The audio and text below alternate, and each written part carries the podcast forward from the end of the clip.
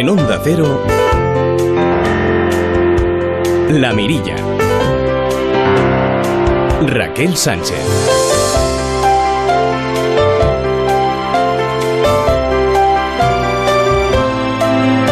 ¿cómo están? Muy buenas noches. Esto de despedirse un jueves, bueno, pues es un poquito raro, la verdad. Mañana Radio Estadio, así que con el programa de hoy cerramos la temporada de la mirilla de este verano 2018. El próximo lunes, ya saben, Juan Ramón Lucas pone al frente de la brújula.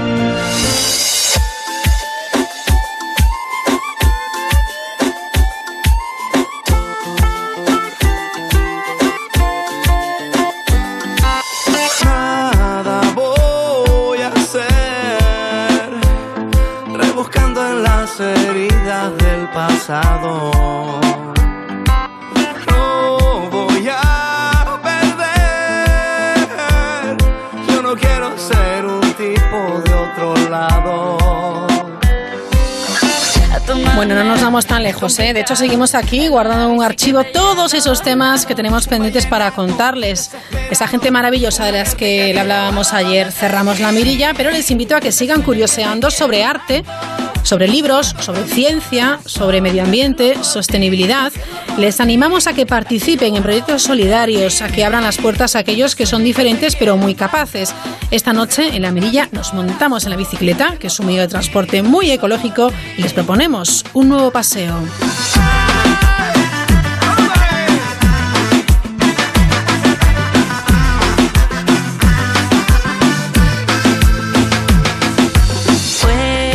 Es jueves, por supuesto, estará con nosotros Marta Machostadel para hablarnos de esas mujeres científicas que han marcado la historia. Santi Romero con su columna movediza, como siempre los jueves porque eres. Y enseguida vamos a saludar a David Rodríguez. Él es investigador postdoctoral del Instituto de Economía, Geografía y Demografía del CSIC. Ahí es nada. Con él vamos a hablar de esas figuras que existen para proteger el medio ambiente, para frenar la expansión constructora. Hablaremos de creatividad, hablaremos de educación y un poquito de psicología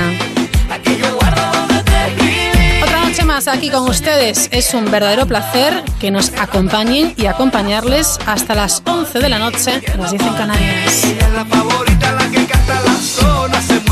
No, no, no, no, no, no me olvido. También estará Jordi González con nosotros para cerrar el programa con esa música que sonaba en el verano de Nos toca esta década. No sé si llevarme las manos a la cabeza. Bueno, ya veremos qué nos trae Jordi.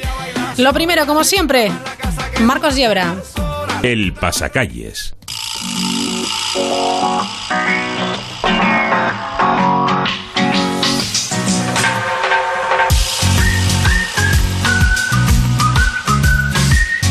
Marcos, ¿cómo estás? Hola Raquel, ¿cómo estás tú? Bien, bueno, yo genial.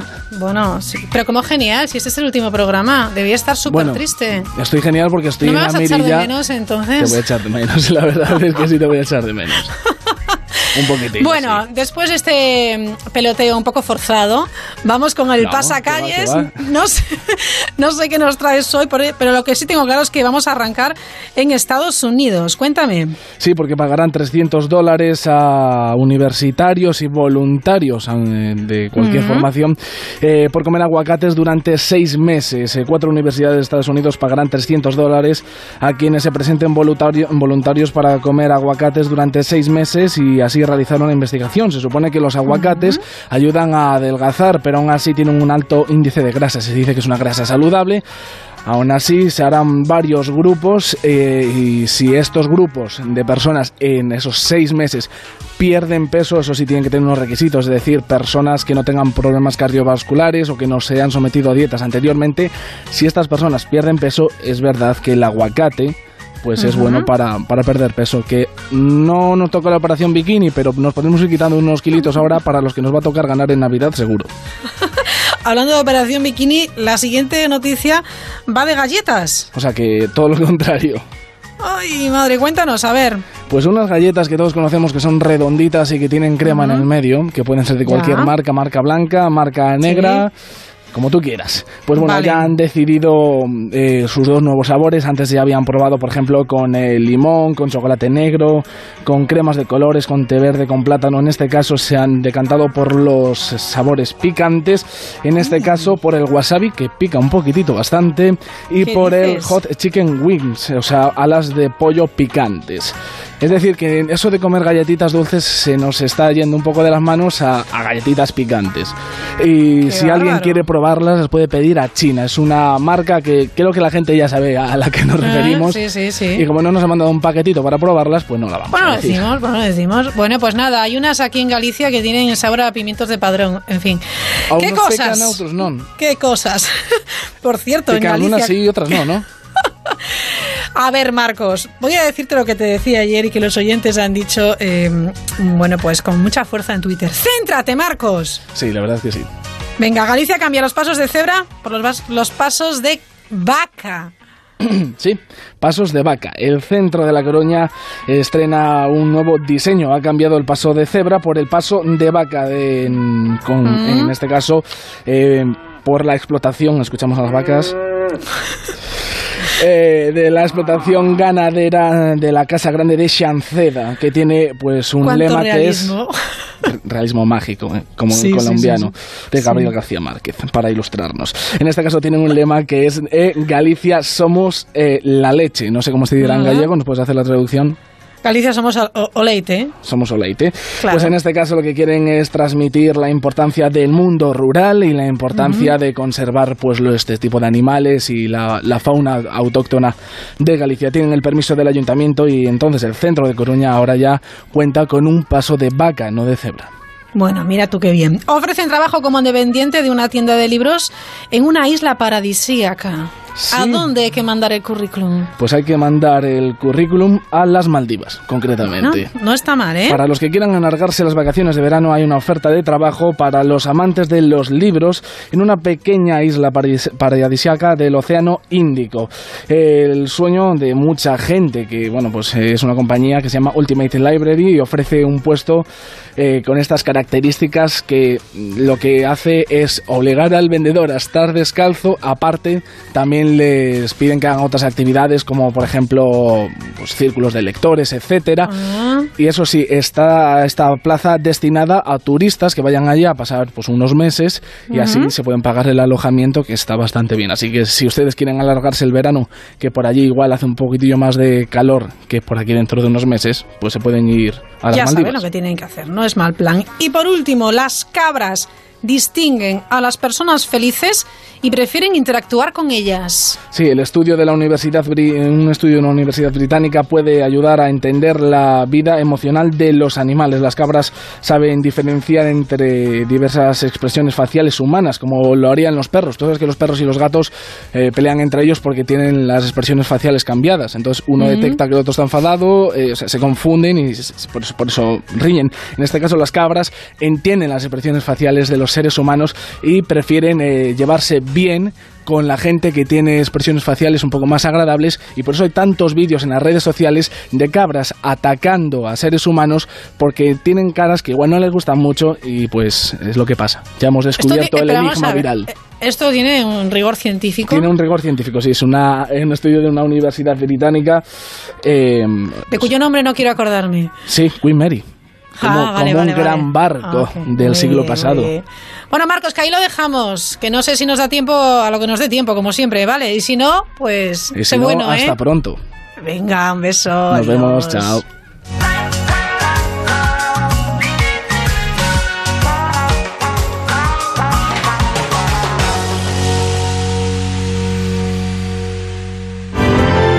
La Mirilla. Onda Cero. Seguimos hablando de medio ambiente y nos detenemos eh, un momentito para reflexionar sobre esas figuras legales que ya existen y si son eficaces o no para proteger eh, los hábitats naturales. Me refiero, pues, por ejemplo, a esos reservas naturales, parques eh, naturales, zonas especialmente protegidas, etcétera. Pues bien, hay un estudio del CSI que concluye que estas figuras son eficaces? Y vamos a, preguntarle al experto porque tenemos con nosotros al otro lado del teléfono a David Rodríguez. David, ¿qué tal? Buenas noches. Hola, buenas noches, Raquel. David es investigador postdoctoral del Instituto de Economía, Geografía y Demografía del Consejo Superior de Investigaciones Científicas y además es investigador visitante en el Centro Temático Europeo de la Universidad de Málaga. Estas figuras legales eh, son positivas para, para proteger aquello que nos rodea, el, nuestro entorno natural? Sí, hemos analizado cuatro figuras de áreas protegidas, las em, reservas naturales, parques naturales o regionales, que son asimilables, eh, lugares de importancia comunitaria y zonas de especial protección para las aves. Y hemos visto que todas ellas eh, son o ayudan a reducir la artificialización del suelo, es decir, la construcción, con respecto a sus entornos no protegidos. Lo que ocurre es que no todas han sido igual de eficaces. Eh, no lo he dicho, pero el estudio lo hemos hecho entre los años aproximadamente, hemos analizado la construcción entre los años 1987 y 2006. Ajá. Em, y lo que decía que no todas han sido igualmente eficaces, sino que hemos visto un gradiente en el cual las reservas naturales han sido las más eficaces, en ellas no se ha producido nada de artificialización del suelo en, estos casi 20 años del estudio, y en cambio la figura menos eficaz han sido las zonas de especial protección para las aves, que han sido algo más eficaces que sus entornos no protegidos. Vale, hablas de artificialización del suelo. La verdad es que es un término que describe muy bien eh, lo que la mano humana hace eh, en territorios naturales. Claro, y efectivamente, si se deja, ese afán por construir irá más. Eh, correcto, sí, sí, eh, efectivamente. Bueno, de hecho, la última parte de nuestro estudio coincide con prácticamente con el pico de la burbuja inmobiliaria en, en, España que se dio entre los años 2007 y 2008. Nosotros no analizamos 2007 y 2008, nos quedamos en 2006, pero bueno, prácticamente desde toda la década, de, desde finales de los 90 ya y sobre todo la primera mitad de la década de los 2000, pues asistimos a una aceleración muy grande del ritmo de construcción en España, seguramente excesiva que ah, después de unos años de parón tras la crisis pues parece que vuelve a resurgir. Por lo tanto pues bueno este mm. estudio aunque digamos ha estudiado el pasado reciente vuelve a estar de actualidad. Y tanto habrá que estar atentos vigilantes y revisar eh, bueno revisar por si acaso David hace falta eh, insistir e incluso pues aumentar estas zonas de protección sí, eh, correcto. En, en, España, afortunadamente, eh, vamos bastante bien en cuanto a indicadores internacionales de conservación eh, de espacios, en cuanto a superficie protegida. Es decir, internacionalmente está establecido que para el año 2020 los distintos países del mundo deben proteger al menos un 17% de sus ecosistemas mm, valiosos para la biodiversidad en el medio terrestre. En España ya hace tiempo que superamos con mucho ese porcentaje. Tenemos mm, eh, protegida aproximadamente un 27% de la superficie terrestre. Sí, muy bien. Eh, con lo cual, en ese sentido, vamos vamos bastante bien. Pero es verdad que, bueno, que como hemos visto en el estudio, pues eh, ni siquiera las algunas de las figuras de, o la mayoría de las figuras legales de protección, incluso algunas gestionadas activamente, logran detener eh, esta gravísima amenaza para la conservación de la biodiversidad, que es la, construcción. Exactamente. Por lo tanto, a, lo mejor más que ampliar el, digamos, la, superficie protegida, que también, que también sería interesante, lo que habría que hacer es, eh, digamos, eh, aumentar la eficacia de las de la superficie protegida ya existente.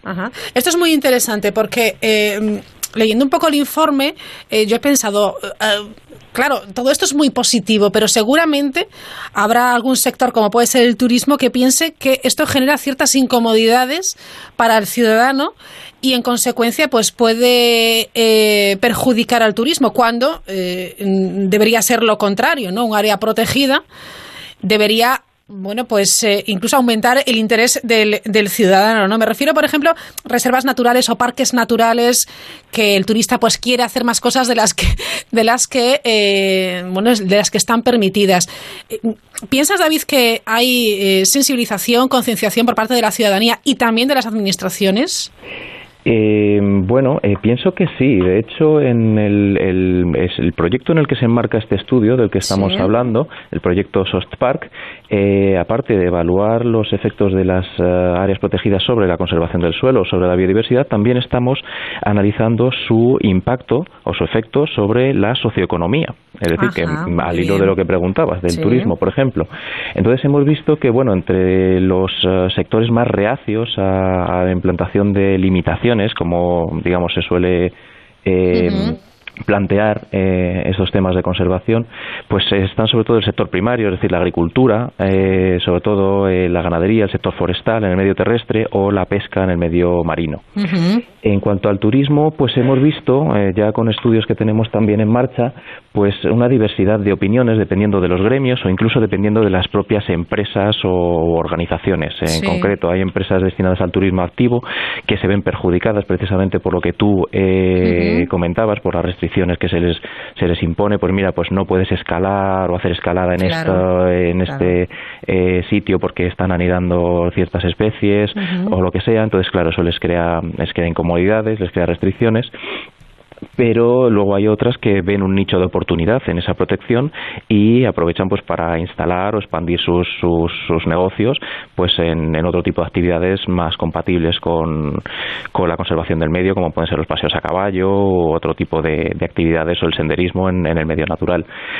Em, en, general, bueno, el turismo es, em, digamos, tenemos que que entender que es eh, también una importante, quizá yo diría que en, en, países desarrollados eh, como el nuestro, en, España, tras la construcción o la artificialización del suelo, que es la principal amenaza para la conservación de la biodiversidad, la segunda sería la masificación turística de estos espacios. Exacto. Y no debemos olvidar que son espacios sensibles, son espacios muy sensibles, donde se reproducen y viven multitud de especies que muchas de ellas no toleran la presencia humana o la, tolera, o la toleran muy mal. Entonces, entonces eh, tenemos que tener cuidado con este auge y esta tendencia también del turismo verde, entre comillas, porque a veces más que verde pues puede eh, convertirse en turismo negro, por llamarlo de alguna manera, eh, en cuanto a sus efectos con, sobre la biodiversidad. Entonces es muy importante, ahí sí que me gustaría hacer hincapié en un control riguroso y exhaustivo de, la afluencia de visitantes a ciertos espacios protegidos. Sin duda, eso es verdaderamente importante. Yo uno de los casos que mejor conozco es el tema del parque Nacional de las Islas Atlánticas, Islas CIES, y el verano pasado hubo ese problema, además de una eh, bueno pues sobrecarga de personas que, que acudieron a la isla donde está la playa de Rodas. Claro, todo el mundo quiere ir a la playa de Rodas, pero llegó un momento en el que eh, incluso las navieras, que ahora eh, están también con, con, temas judiciales, y la Junta de Galicia tuvo que poner eh, medios para, para ello, bueno, pues había mucha más gente de, la permitida. Con lo cual es un trabajo también de, de todos, ¿no? Porque luego, pues no se puede, obviamente, tirar basura, hay que volver a, llevársela, no se puede pisar algunas zonas dunares, no se puede tocar una gaviota, por muy incómodo que sea para algunos que le quite el bocadillo, etcétera, porque estamos mm. asistiendo también a una humanización de la gaviota brutal. Quiero decir que los espacios están protegidos por algo. Eh, claro, sí, sí, efectivamente. Es que eh, no solo son, digamos, las molestias a la fauna a partir de ruidos, etcétera, sino que, bueno, muchas veces, pues sabemos todos cómo hay algunas personas que se comportan, ¿no? En, Que no somos a veces todos los cívicos que deberíamos. Pues eso, el impactos de pisoteo de, o arranque de flora, de planta. Ah, pues mira qué forma bonita, me la voy a llevar. No sé qué. Muchas de esas plantas están protegidas o están amenazadas. Eh, generación de basuras, como comentabas. Es decir, que son muchos impactos que, bueno, que a veces no somos conscientes y decimos, ah, ¿qué, ¿qué, problema va a haber con que vayamos un grupo a tal, a tal zona? Pues, pues sí que lo puede haber, sí lo puede haber y puede ser muy, muy serio. Y en ese sentido sí que me gustaría comentar brevemente que personalmente me preocupa la tendencia a organizar grandes eventos eh, de masas en, en áreas protegidas, eh, pues como carreras de, montaña de, o de bicicleta o incluso conciertos, que es una cosa curiosa, eh, que por ejemplo estoy pensando en, los que organiza mm, la Fundación Patrimonio Natural de, Castilla y León en el Parque Natural de Gredos o en las justo en las inmediaciones del Parque Natural de la Sierra de Gredos. Eh, que se llama Músicos en la Naturaleza y que claro, cuando la gente, digamos, que no está a lo mejor muy informada del tema, pues lo oye y dice, ah, qué bien, qué sostenible, qué bonito. Pero claro, realmente yo me planteo, eh, no hay lugares más idóneos para hacer un concierto de rock que, en, un parque natural o en sus inmediaciones, eh, con todas las molestias enormes de, ruidos, eh, de, gentío, de basuras y de todo esto que hemos comentado. Todo eso no, no, hay lugares, auditorios, plazas de toros, salas de conciertos, etcétera, mucho más adecuados para hacerlo. Es, es y ya acaso lanzaría una pregunta retórica, es digamos el, el desarrollo de las zonas rurales, que es muy importante, por supuesto que sí, pero debe hacerse a toda costa. Claro, ¿y de qué manera? Exacto. Pues eh, hay varios ejemplos. Este que has dado tú es uno de ellos, pero sí hay varios eh, lugares en entornos naturales en los que, bueno, pues se hacen dos, tres días de, de, conciertos. Hombre, hay que encajar, hay que, eh, tiene que ser compatible la, la cultura con, con el medio ambiente, pero eso debería estar regulado, David. Sí, sí, efectivamente, sí. Debería estarlo, pero a veces, eh, claro, yo también entiendo la, la, posición pues del gestor público, del político, del alcalde, que dice, mira, yo, mi pueblo, sí, sí, tú digas lo que quieras, tenemos los buitres, tenemos las águilas o lo que sea, pero claro, pero eso a mí no me da... exactamente, a la gente hay que darle oportunidades de expansión, de negocio, etcétera. Entonces, bueno, eh, exactamente, eso es lo que estamos estudiando nosotros y tratamos de compatibilizar lo que se llama el desarrollo sostenible, ¿no? Un desarrollo que te permita desarrollar la, la, desarrollarte socialmente y económicamente económicamente, pero dentro de unos límites ambientalmente eh, sostenibles, la redundancia. Entonces yo creo que no todo vale y sí que se pueden hacer muchas cosas y se deben hacer muchas cosas para revitalizar el mundo rural, pero hay que tener mucho cuidado de dónde se hacen. Es decir, no todo el, no todo el, el, monte es, adecuado o no todo el territorio es adecuado para según qué actividades. Efectivamente. Bueno, hablamos de, construcción de, viviendas, de industrias, de, de infraestructuras, por donde pasa una, una carretera, una autopista una vía de, del AVE, por ejemplo, todo tiene que tener eh, su estudio de impacto medioambiental, como cualquier plan general de ordenación eh, municipal. Eh, a veces uno, no entiende por qué no existe ese estudio de impacto medioambiental para otras cuestiones que también tienen que ver con, áreas protegidas. Una de ellas pues, son las actividades al aire libre, que es cierto que efectivamente se vende como ese turismo verde, ecológico incluso, etcétera, pero todo debería tener al menos un estudio de impacto. Sí, sí, efectivamente. Las, digamos, las grandes obras o las grandes infraestructuras, por supuesto, todas llevan eh, obligatoriamente por ley una evaluación de impacto eh, ambiental. Claro pero luego ya dependiendo de actividades y como eso también eh, depende de la regulación de cada comunidad autónoma, pues hay otro tipo de actividades de las que hemos ido hablando, pues eh, yo, claro, no me conozco en concreto la ley de cada comunidad autónoma, pero es muy probable que, que, algunas de estas pues no estén incluidas en, ni, ni siquiera lleven algún tipo de, mecanismo de evaluación ambiental, por lo tanto al final quedan al, al arbitrio pues del, del, del, buen o mal juicio del, del gestor de turno o del político de turno, que a veces pues o en demasiadas ocasiones pues lamentablemente lamentablemente no tiene en cuenta eh, el, medio ambiente y o las repercusiones sobre el medio ambiente. Hablamos de la transformación del suelo de hábitats naturales y seminaturales eh, que pueden, eh, a veces, por la acción humana, que es la, la, principal amenaza, parece, tiene consecuencias irreversibles, con lo cual no es ninguna broma. No, no, para nada. Eh, broma ninguna. Es decir, la transformación de los hábitats naturales es la principal. Eh, la gente piensa que, es el cambio climático o en general, ahora por, la repercusión mediática que tiene, que sin quitarle gravedad al, cambio climático que la tiene, pero la principal causa de pérdida de biodiversidad a escala global es la transformación de los hábitats naturales. Y en, ámbitos eh, desarrollados, como puede ser la Unión Europea o más en concreto España, es la artificialización del suelo, es decir, la transformación de los hábitats ligada a la construcción, que destruye de forma eh, completa y además permanente e irreversible, que es lo más importante. Es decir, ya una vez que uno ha construido una urbanización en un, en un monte, eh, ya no hay vuelta atrás. Es decir, a ver quién, quién tira eso. Eh, tenemos el ejemplo muy claro de una eh, obra que parece o ha sido declarada ilegal, que es la de la que todo el mundo conoce o estará pensando, la del Hotel El Algarrobico en, en el Parque Natural del Cabo de Gata Níjar. Y ahí sigue, ahí sigue, pese a sentencias en contra del Tribunal Superior de Justicia de Andalucía y creo incluso que del Tribunal Supremo que ordenó la restitución de los terrenos a, su estado ambiental original, pues ahí sigue. Y, veremos cómo seguramente al final tendrá que ser el presupuesto público el que una vez más eh, se invierta para restaurar eh, una ilegalidad o una barbaridad ambiental como ocurrió también con el, con el vertido de las minas de, de, de. No, sí, lamentablemente tenemos varios ejemplos. Así que, bueno, pues habrá que, ser un poco conscientes también que esas eh, políticas no solamente se ejecuten, sino que se vigile que, que se, bueno, pues que se llevan a cabo con, con las totales garantías y cuando no es así, pues que haya la total garantía de que eso eh, pues va a ser castigado y además eh, reemplazado de alguna, de alguna manera. Nos decías antes, David, ya para finalizar, que la figura de mayor éxito ha sido pues la reserva natural y quizás la menos eficaz la zona de especial protección para, para las aves. No sé de qué manera podría ser más eficaz. ¿Es algo que se está estudiando o que debería estudiarse? Pues eh, sí, creemos que sí, creemos que este es un campo muy interesante porque hay muchos matices que hacer, es decir, eh, a nosotros nos gustaría poder eh, conseguir financiación para seguir ampliando estos estudios y, por ejemplo, poder refinar este estudio, pues por ejemplo, en función de tipos de hábitats, es decir, pues diferenciando cepas o zonas de especial protección para las aves agrarias de otras de tipo forestal, a ver cómo se han comportado cada una de ellas en función de o sea, o para eh, prevenir la artificialización del suelo, etcétera.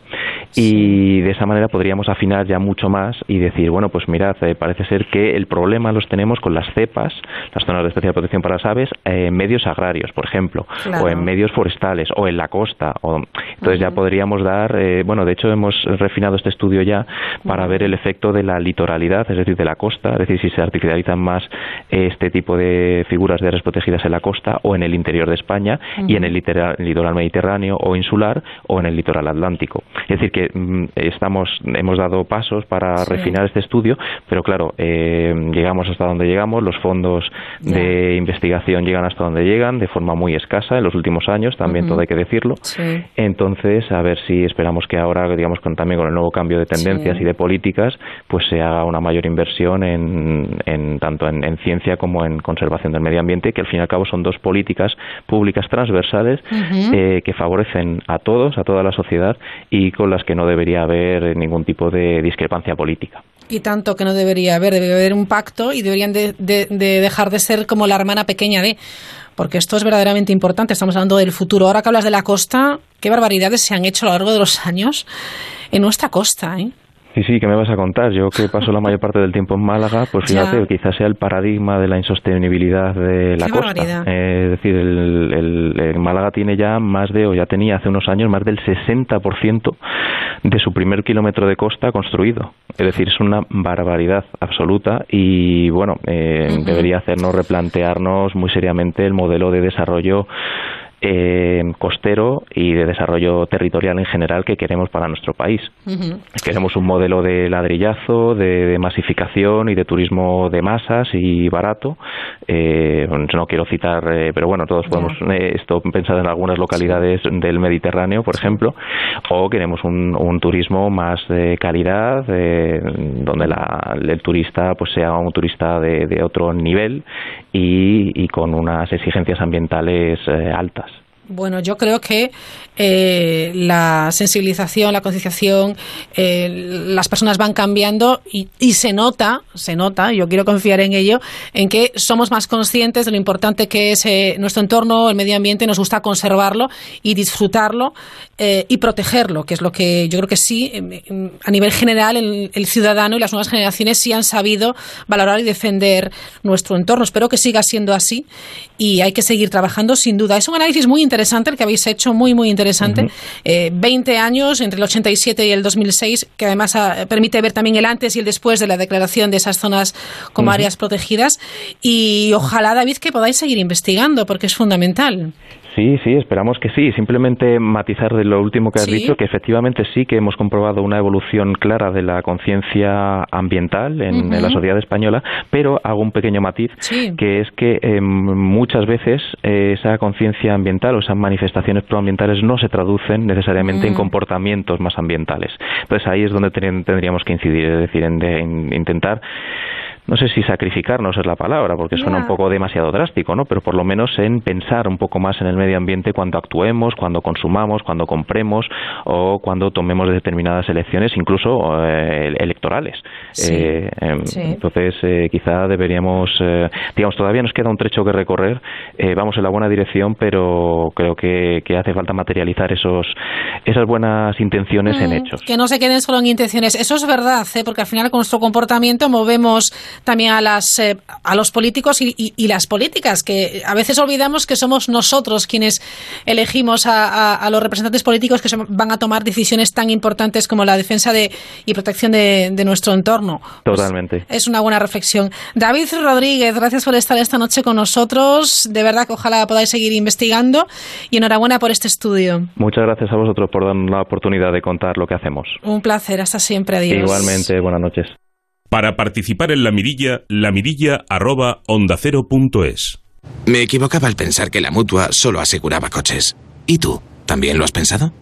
Coche, moto, hogar, vida. Vente a la mutua con cualquiera de tus seguros. Te bajamos su precio, sea cual sea. Llama al 902-555-485. 902-555-485. Vamos, vente a la mutua. Condiciones en mutua.es. No esperes a que te lo cuenten. Nunca en España ha existido una venta online así. 2.500 productos a precio de coste y 47.500 a precios increíbles. Summer Days. Tenía que ser Publi.com.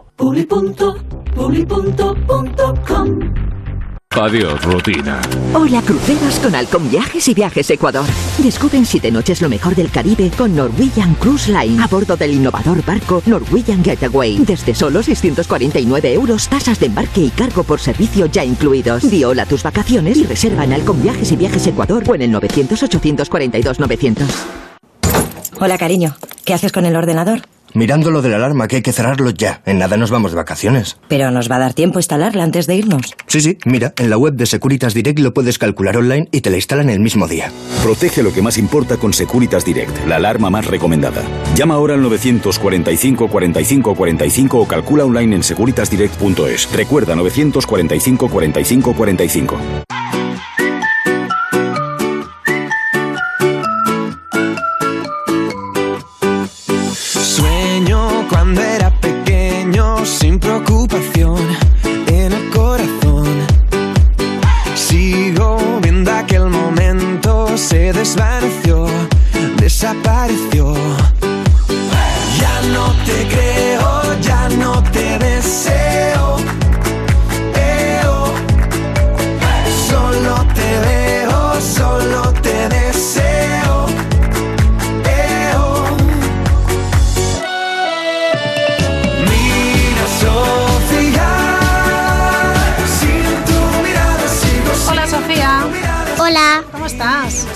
Bien. Buenas noches. Buenas noches. ¿Has elegido tú esta canción? Sí. ¿Y Luis te la ha puesto? Sí. ¿Te has dado las gracias ya? Sí, ¿no? Está haciendo ok con, conmigo. Dani Novoa, ¿qué tal? Buenas noches. Buenas noches, muy bien. Hemos dicho que le íbamos a pedir a Rubén que trajera aquí a la estrella de la familia, porque claro, Rubén, buenas noches. Buenas noches, Raquel. Vale que a ti te reconozcan como uno de los mejores profesores de infantil de todo el territorio nacional. Vale. Vale. Vale, Rubén Molinero. Pero aquí tenemos a Sofía Molinero, que es un crack. Viene pegando fuerte. Viene pegando fuerte. Sofía, ¿cuántos años tienes? Siete. ¿Y te gusta la radio? Sí. ¿Sí? ¿Te gusta más la radio o te gusta más el verano? Uy, qué difícil, ¿eh? La radio. ¡Anda! Mira tú. Pero bueno, el verano también mola, ¿no? Sí. ¿Qué has hecho este verano? Fui a Barcelona. Caramba. A la playa. Ajá. A la piscina. ¿Y en la, en la playa qué has hecho? ¿Qué haces tú en la playa? Bañarme, ponerme la toalla. Y, castillos de arena, jugar las palas, muchas cosas. O sea, ¿te lo pasas pipa? Sí. Qué maravilla, ¿eh? Pero sabes que dentro de poquito empieza el cole, ¿no, Dani? Aún queda, queda ahí nada. De esto sabéis vosotros dos mucho, Rubén. bueno, es que yo tengo ganas de empezar el cole también. ¿Ah, sí? ¿Y por qué? Cuéntame. Porque me gusta estudiar y porque me gusta disfrutar de mis amigos. Ajá. ¿Tienes muchos amigos? Sí. ¿Pero se cuentan con, con una mano, con dos, mm, con las manos y con los pies? ¿Cuántos amigos tienes? Toda la clase. Mm, más de 20. Más de 20. Guau. Caramba, ¿eh? Caramba. Oye, Sí. y, y aquí Rubén, tu papá, quiere volver al cole? Todavía no lo sé, pero vamos a preguntarle, a ver. Venga, a ver, Rubén, ¿tú quieres volver al cole? Sí, yo tengo muchas ganas de volver ¿Tienes al cole. ganas también? Sí. Sí. Bueno, Rubén le da clase a los niños de ¿cuántos años era? Los Ahora en septiembre de cuatro años. de cuatro años. Sí. Ajá. Oye, qué difícil debe ser, Sofía, dar clase a los niños de cuatro años, ¿no? No, pero los días que tenemos que enseñar a los niños pequeños al gimnasio y todo eso, pues es como tener un cargo de una persona muy especial para ti y es como un real amigo. Ah, o sea que vosotros ayudáis también a los Sí. más pequeñitos, ¿no? Sí, ¿y te gusta? Sí, a mí me gustan mucho los niños pequeños, cuidarlos. sí. Ajá. Bueno, antes me decía que estaba un poco, eh, que tenía mucha euforia, ¿no? Sí, porque yo me fui unos días a casa de mi abuela, entonces ellos me compraron una camiseta, entonces yo tengo euforia por saber lo que qué tipo de camiseta es. Claro, va a, ser una, va a ser una sorpresa, ¿no? Sí. De euforia y de otras cosas habláis también en el cole, Dani, ¿no? Sí, de sí, sí. sentimientos, de, de, de cómo, de emociones. Sí, sí. Bueno, Sofía estuvo este año con, con nosotros y, y la verdad que encantados con ella, porque bueno, ya, ya se puede deducir que es una, una niña pues muy que le gusta mucho aprender, muy inquieta y eso es genial, porque cuando tú pones los contenidos así encima de la mesa y participar y reírnos, a mí me gusta mucho usar pedagogías así entretenidas y Claro, divertidas y, claro. y la verdad que lo pasamos muy bien. Yo Antes me me, genial. decía Sofía, eh, la clase de inteligencia emocional. ¿Qué es eso de inteligencia emocional? La inteligencia es tener inteligencia, saber y emocional son las emociones que sientes en las cosas reales. Claro, ¿y cuál es tu emoción eh, favorita? ¿Cuál es la que más te gusta? El cariño. El cariño. Oh, qué bonito. ¿A que sí? De verdad. Sí, sí. Qué maravilla. Oye, Rubén, ¿en casa es igual? No A sé, que, veces. que lo responda ella. A ver, cuéntame. A veces, a veces. A veces, pero... Bueno, no es que me porte mal, pero a veces no hago caso y Mm. se me va un poco la... Como dice aquí, se me va un poco la onda. Se te- De cero para arriba. Onda cero, se me va la onda, claro, efectivamente. Esta no es lista ni nada, Bueno. ¿eh? Madre mía. Bueno. ¿Cómo es una clase de inteligencia emocional que, que aprenden los niños, Dani? Bueno, pues mm, a estas edades, sobre todo en la edad de Sofía, pues tratamos de, de introducir un vocabulario emocional, ¿no? Que sepan diferenciar las emociones. Un poquito también tratamos de que comprendan cómo influyen en el comportamiento, un poquito lo que hicimos Sí. aquí en el programa. Y bueno, y también generar ciertos debates en cuanto a pues algún conflicto que pueda haber. Yo soy muy de aprovechar cualquier situación cotidiana para tratar de poner las emociones encima de la mesa y que bueno, que lo puedan aplicar a la vida real y todo esto siempre jugando, porque yo soy de los que creo que jugar y aprender es posible y bueno, sino que lo que lo diga ella, pero Jugar está bien, ¿no? Sí, también porque hay que respetar nuestros derechos.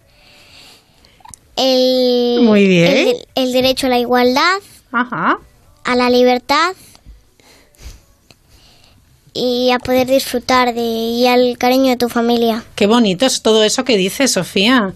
Me han contado, me han dicho que a veces tú, tú ves eh, que los mayores hacen cosas así un poco pf, regulín, ¿no? Sí. A ver, ponme Sí, un ejemplo, por ejemplo, porque yo un día, yo un día estaba paseando por la calle y vi que, que un señor eh, cogía un caramelo, abría el caramelo y tiraba el papel al suelo. ¿Eso se hace? No, porque el mundo ya tiene bastante contaminación. Entonces deberían de coger el papel y tirarlo a la basura. Claro. ¿Tú ves muchos comportamientos así que no te gustan de los mayores? Sí. ¿Sí? ¿Recuerdas ahora alguno? Así que digas, "Mm, este habría que tirarle Pues de sí, las que van orejas". a, a una cafetería, se Sí. sientan, a los 10 minutos ya se marchan. Y es como dejan las patatillas todas tiradas por la mesa, Ay. las sillas no están arrimadas, Claro. pitillos por el suelo. Pues. Ay, ay, ay, eh. Eso no se hace, ¿a que no? No. Mira, el verano es para ir a la playa y también para, para escuchar música. Sé que has ido a varios conciertos de música. Sí. A ver, ¿a cuál has ido? Al de Maná. Al de Maná, qué suerte. Al de Juanes. Caramba. Al de Rock en Familia. Al de Morat. Pero tú no has parado este verano, chica, No. que tienes siete años. No, no, no, es que has estado todos los días haciendo cosas súper chulas. Sí. Sí. Me han dicho, bueno, no, me han dicho no, me has dicho tú que te gusta una canción de eh, de Aitana. Sí, Luego- OT me gusta muchísimo. Sí. Un saludo para todos los de OT. Desde aquí Onda Cero. Pero ¿cuál es tu prefe? La, anta- la de Aitana de teléfono. ¿La escuchamos? Venga, vale. Venga, va. Solo cuando hay frío te asustas. Sabes que tu fuerte es pedir perdón. Sabes que en el fondo tengo la razón. Para decir la verdad, ya no hay nada que hablar y no voy a buscarte. Y sin el invierno siempre hay tentación que se venga verano. Hoy he dejado mi teléfono para no llamarte, para no llamarte, para no llamarte. Hoy he dejado mi teléfono para no llamarte, para no llamarte, para olvidar. Ay, Aitana, si te escucha te lleva a los conciertos, ¿eh? Hombre, qué chulo. Antes me preguntaba también, porque entró en la, en la emisora y tenemos, claro, unas fotos en el pasillo y me ha dicho, ¡Ah! el monaguillo. Sí. Que también te gusta el monaguillo. Sí, Caramba, ¿y por qué te gusta? porque digo, entro y digo, ostras, colabora aquí el monaguillo. Sí. Yo un día me voy con él porque... ¿Te parece simpático? Sí. Sí, bueno. Muchas bromas, sí. Oye, la broma, la hacer bromas está bien, ¿no? Sí. Que la gente se relaje un poco. Sí. Porque yo no sé, claro, yo a veces enciendo la tele, veo, veo los informativos, los telediarios, digo, "Puf, qué pereza a veces, ¿no? Es que se complica mucho a veces los mayores, ¿no? Ya. Tú sabes lo que son los políticos, ¿no? Sí. Pone cara de, uff, esto es aburrido, político. ¿Y qué es un político? A ver, ¿tú sabes decirme? Rajoy. ¿Rajoy es un político? Sí. Sí. Eh, Bueno, y otros, ¿no? Sí, pero son más importantes los que los... Albert Rivera, yo Ah, qué sé. caramba. Puigdemont. También. Oye, la veo muy puesta, ¿eh? Sí, sí, hombre, Sí, porque esto mi abuelo ve no- mucho las noticias. Claro, entonces, claro. Oye, ¿y tú qué aprendes del abuelo y de la abuela? ¿Aprendes muchas cosas? ¿Te cuidan mucho? Sabiduría, eh, libros, Sí. historias. ¿Pero tú estás atenta cuando te cuentan historias? Sí, ¿Te gusta? A mi, a, mi, a mi abuelo le encanta Don Quijote de la Mancha. Mm. Y entonces, un saludo Ajá, claro. ¿A Don Quijote o a tu abuelo? a mi abuelo y a mi abuela. Ah, vale. que ¿cómo se- están cómo ahora en llaman? mi gran. Un besito. Ángel y Conchi. Caramba, ¿eh? Qué suerte tienes tener Sí. abuelos que te cuentan historias Sí, y que te cuidan, ¿no? sí, sí, sí, mucho. Bueno, Dani Rubén, si queréis hacer alguna pregunta aquí al artista, ¿eh? Yo, Es que me quedo, tengo- sin, me quedo sin palabras, ¿eh? Sí, ¿no? Mm.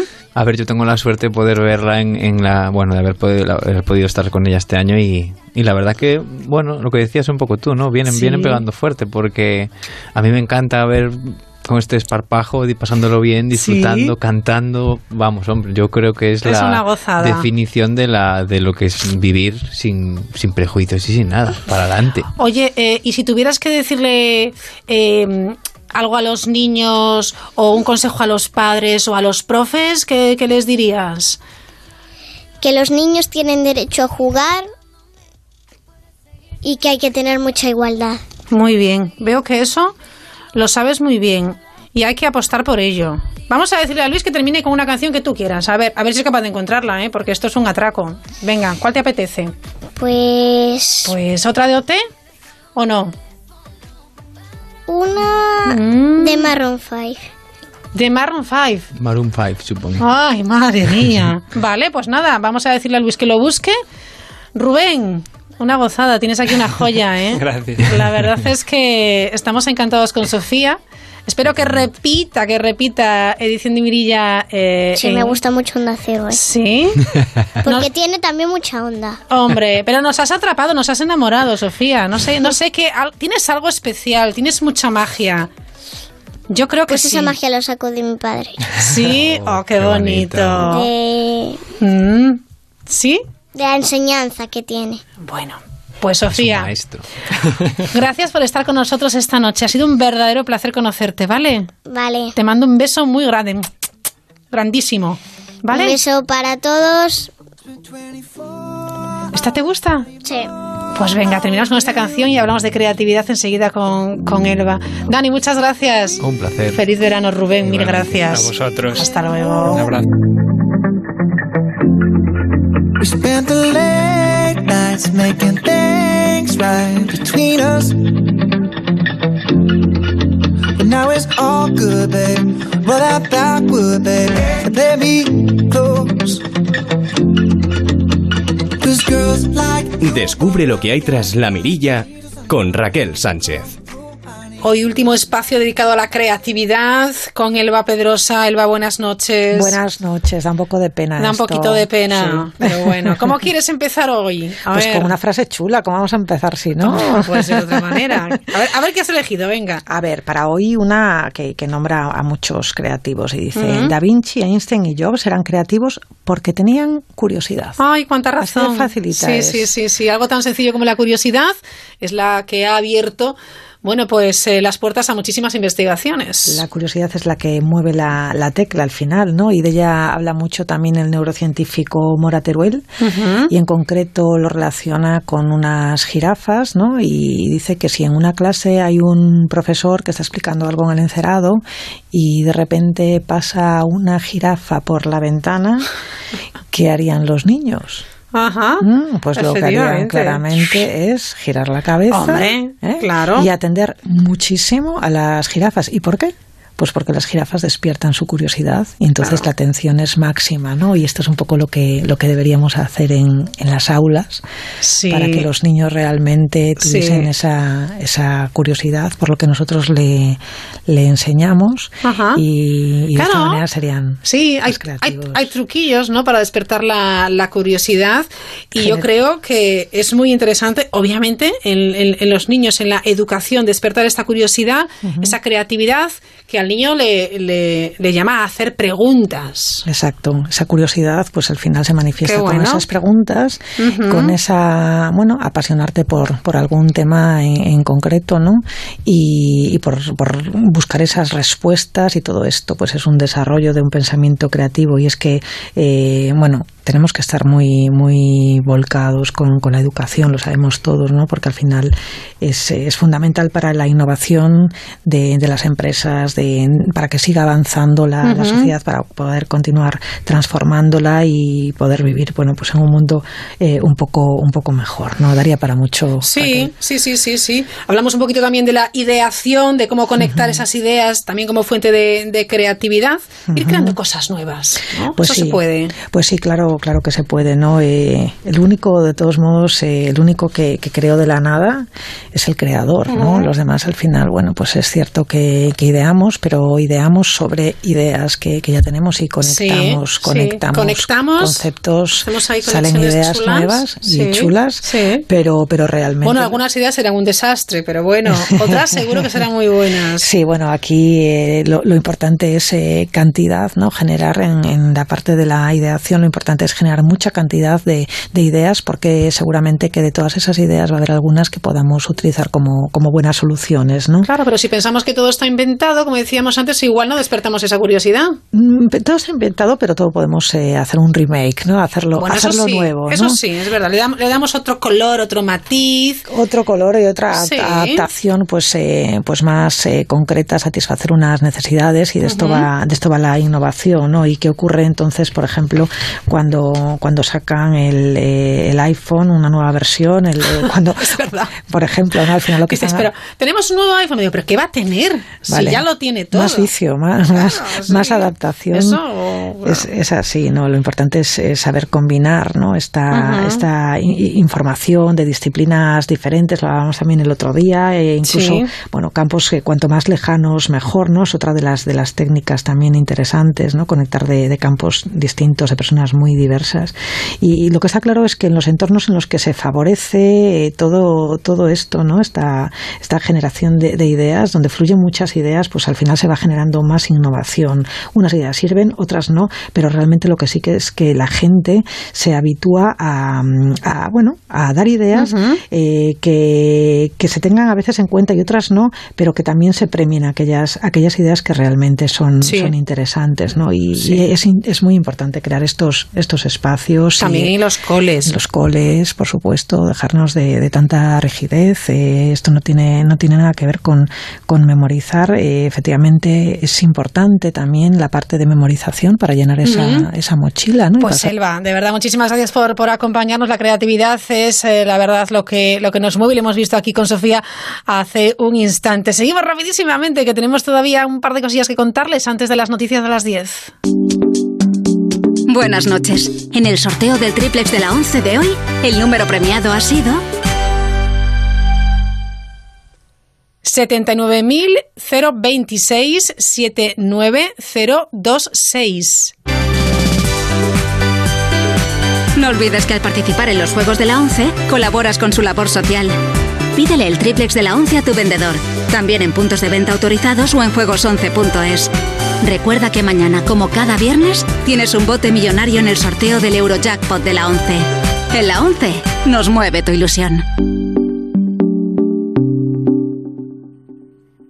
Asómate a la mirilla en Onda Cero. Si nunca has dado un parte y por eso piensas que no deberían subirte el precio de tu seguro de coche, sigue escuchando. Coche, moto, hogar, vida. Vente a la mutua con cualquiera de tus seguros. Te bajamos su precio, sea cual sea. Llama al 902-555-485. 902-555-485. Vamos, vente a la mutua. Condiciones en mutua.es. 2.500 productos a precio de coste en unidades limitadas y 47.500 a precios increíbles. Es la mayor venta online jamás vista. Échale un vistazo a los Summer Days.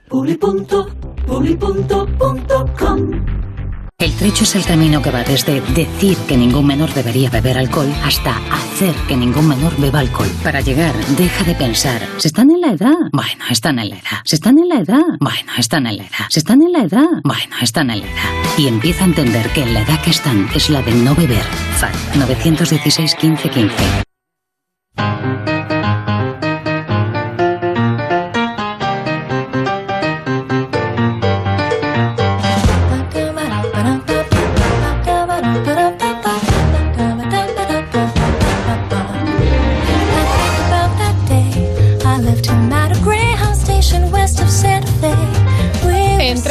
Llegan las noticias de las 10, las 9 en Canarias. Luego continuamos con Santi Romero, con Marta Macho Stader, con Jordi González, con Juan de Solva. Uf, muchas cosas que contarles en este paseo en bicicleta que nos estamos dando hoy, al que les invitamos, por supuesto, a, a sumarse. Todavía una horita más de, de radio, pero ahora toca despedir a uno de nuestros colaboradores, que es lo que venimos haciendo durante toda la semana. Y hoy toca despedirse de Dani Novoa. ¿Qué tal, Dani? Otra vez, buenas noches. Y, y- y no sé hasta cuándo nos despediremos. Bueno, a saber. A saber, A. Lo que nos depare el destino. Mm. La verdad que ha sido un placer estar bien. aquí. ¿Lo has pasado bien? Sí, muy entretenido, muy divertido. Bueno, hemos eh, bueno propuesto eh, cada semana varias pildoritas que tienen que ver con las emociones, que tienen que ver eh, bueno pues con el con el saber estar, con el conocerse a uno mismo. Yo creo que eso Mm. es algo que, que debemos hacer, es un ejercicio, yo creo que positivo, ¿no? Sí, yo creo que no- el conocerse a uno mismo no, nos ahorra disgustos. Entonces, bueno, todo lo que gira en torno a inteligencia emocional, educación emocional, es un tema que me gusta.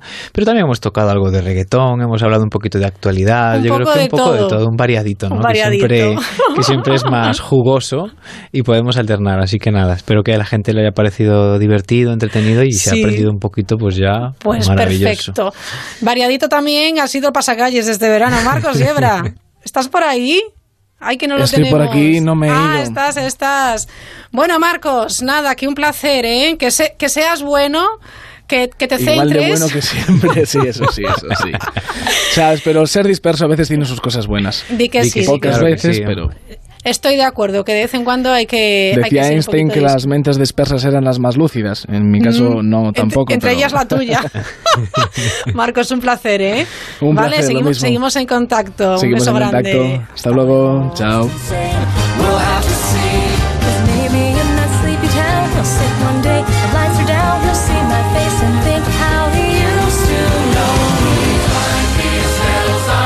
Noticias y volvemos en cinco minutos.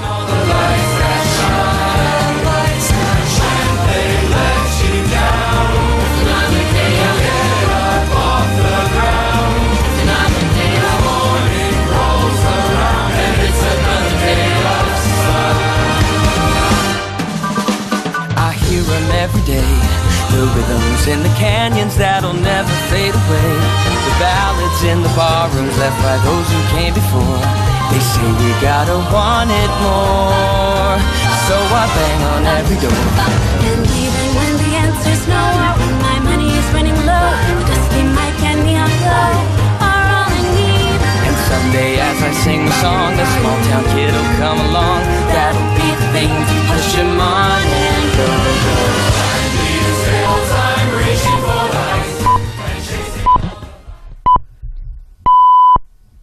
Las 10, las 9 en Canarias.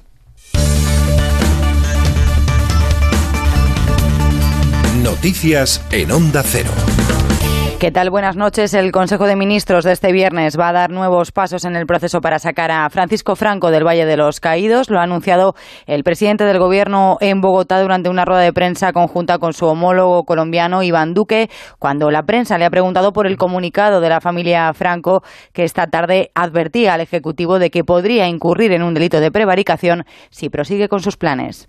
Es que la determinación del Gobierno de España es firme y que mañana en el Consejo de Ministros se empezará, se comenzará el expediente de exhumación del dictador, porque entendemos que ninguna democracia puede tener ningún mausoleo que rinda tributo a un dictador. La Fundación Francisco Franco lo que ha hecho ha sido eh, trasladar una suerte de amenaza a la presidencia del gobierno, que es quien está representando a los millones de españoles y españolas.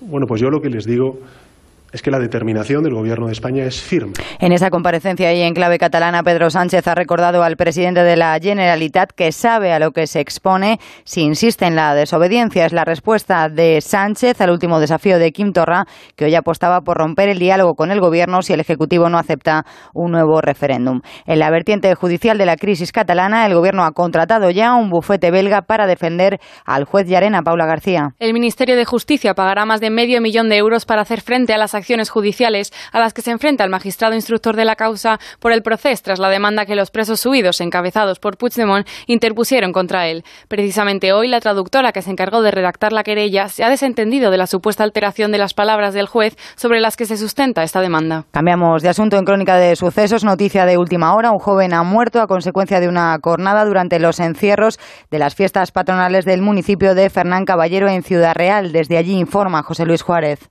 El suceso ha ocurrido poco después de las 7 de la tarde durante el encierro de toros que se ha celebrado en la localidad de Fernán Caballero.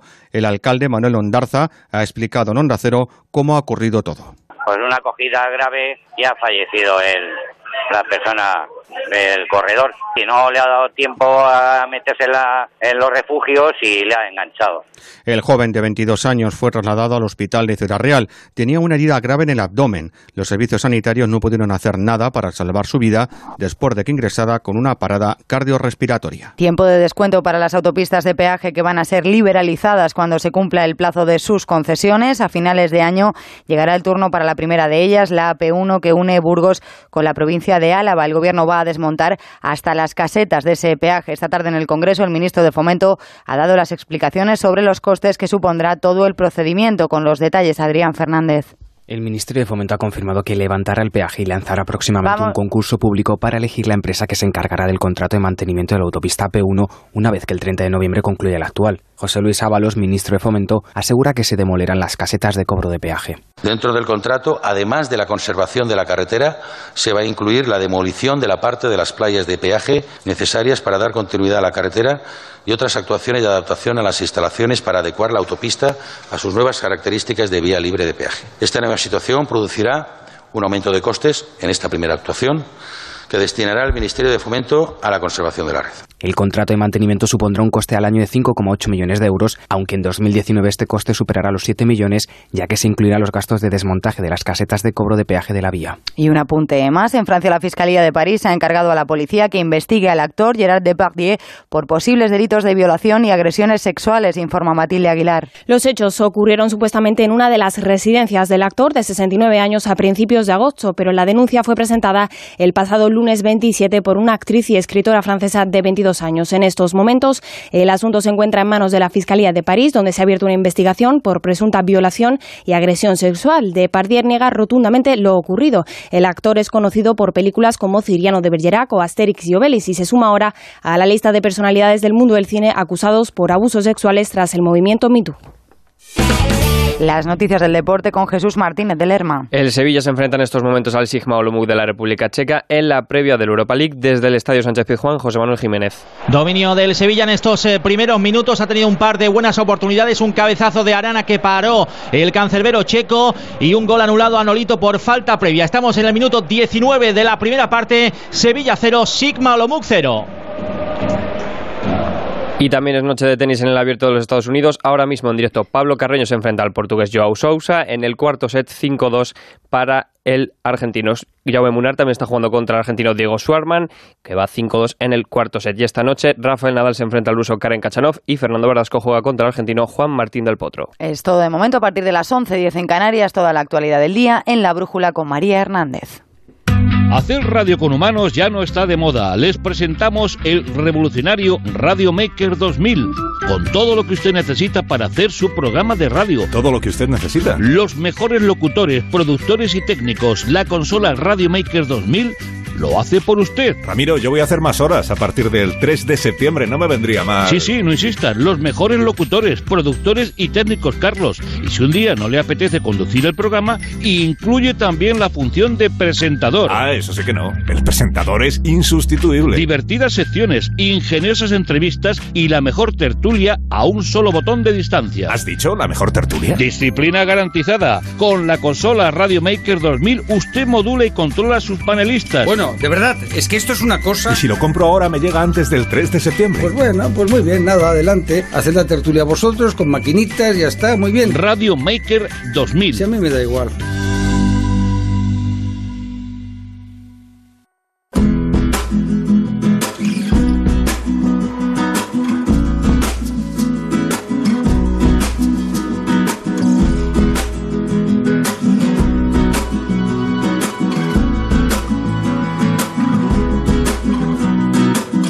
La Mirilla. Onda Cero. Descarcha. El hielo hará crecer la herida. Más sabia, más sabia. Si te encuentras frente al silencio. Con la voz y la música de Joel López arrancamos esta segunda hora del programa y última. Pena nos da eh, ir poco a poco despidiéndonos de, de nuestros oyentes y, por supuesto, de nuestros colaboradores. Y quizá hayas andado el camino ya. Santi Romero, como saben, es creativo de Verbe, Creative Group, y nos deja cada jueves su columna movediza, hoy con el título El hombre y el león. Somos probablemente el ser más inteligente del planeta y el más estúpido también. Pasamos la vida tratando de encontrar solución a problemas que nosotros mismos hemos creado con nuestra torpeza y falta de previsión. Mientras los animales viven en permanente estado de alerta para evitar conflictos menores, como la muerte, nosotros desarrollamos nuevos e ingeniosos mecanismos para autodestruirnos irremediablemente.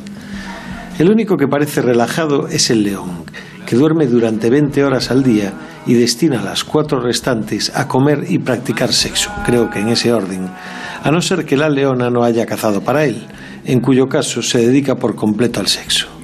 Tipo listo, león. El principal motivo de alerta para león es la presencia humana, que detecta mediante el olfato, es decir, donde está el hombre se huelen los problemas. En el llamado primer mundo somos un poco como el león. Estamos dormidos, relajados y pensando siempre en lo mismo. Pero en lugar de dedicar al sexo las horas que pasamos despiertos, las malgastamos quejándonos de lo que no funciona y metiéndonos en una espiral agotadora de insatisfacción constante. Todo es un desastre, todo nos parece mal. En los países menos desarrollados, la vida transcurre como la del resto de los animales. Nada está garantizado, ni la comida, ni la integridad física, ni por supuesto la seguridad jurídica. Lo normal es que las cosas no funcionen y haya que buscarse la vida para todo, resolver, como dicen los cubanos. De modo que cuando algo se pone en marcha a la primera, es motivo de alegría y entonces sí es un buen momento para un poco de sexo. Considerando que la felicidad es la suma de micromomentos felices, hace tiempo ya que decidí dejar de quejarme, ser consciente de que lo que en nuestra sociedad damos por hecho no está garantizado en la mayoría del planeta y además manifestar en voz alta los instantes en que estoy siendo feliz para dejar constancia de ello momentos que suelen coincidir con sexo y buenas comidas, algo que, como bien es sabido, nadie puede garantizar, ni siquiera en nuestra avanzadísima sociedad occidental. Las columnas movedizas. Santi Romero, dos rombos. Descarcha. El hielo hará crecer la herida más sabia, más sabia. Si te encuentras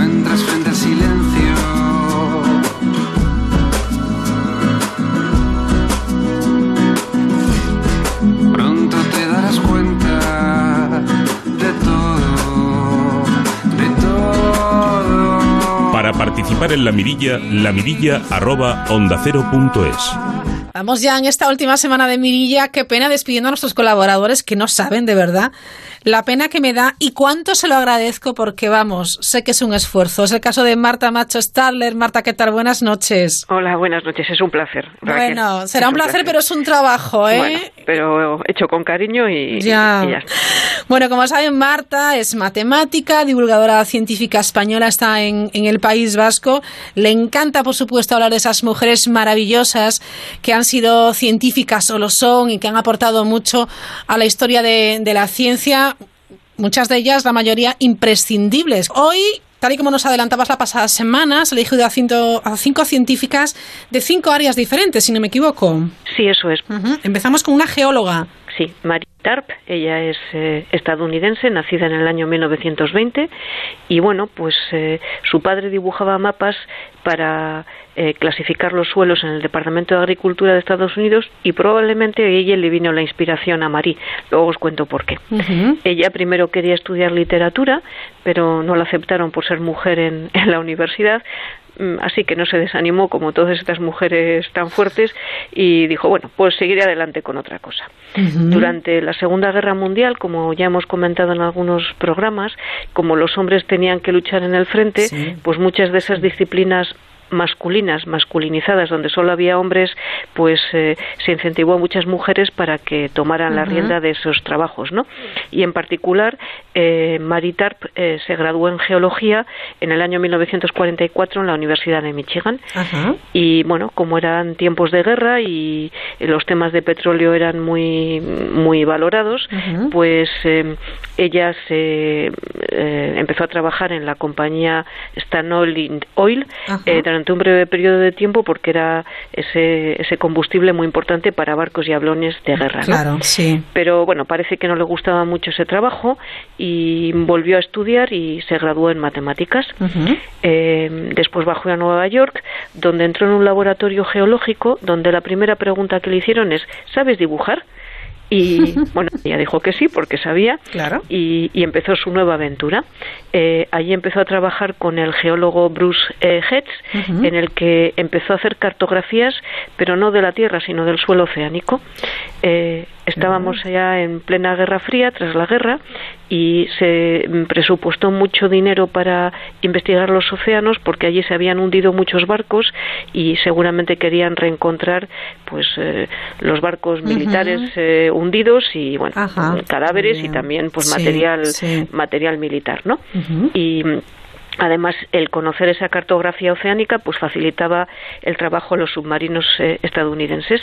Así que eh, nuestra protagonista empezó a cartografiar el Atlántico Norte, que era la zona más conocida y donde se había librado la mayor parte de la guerra, ¿no?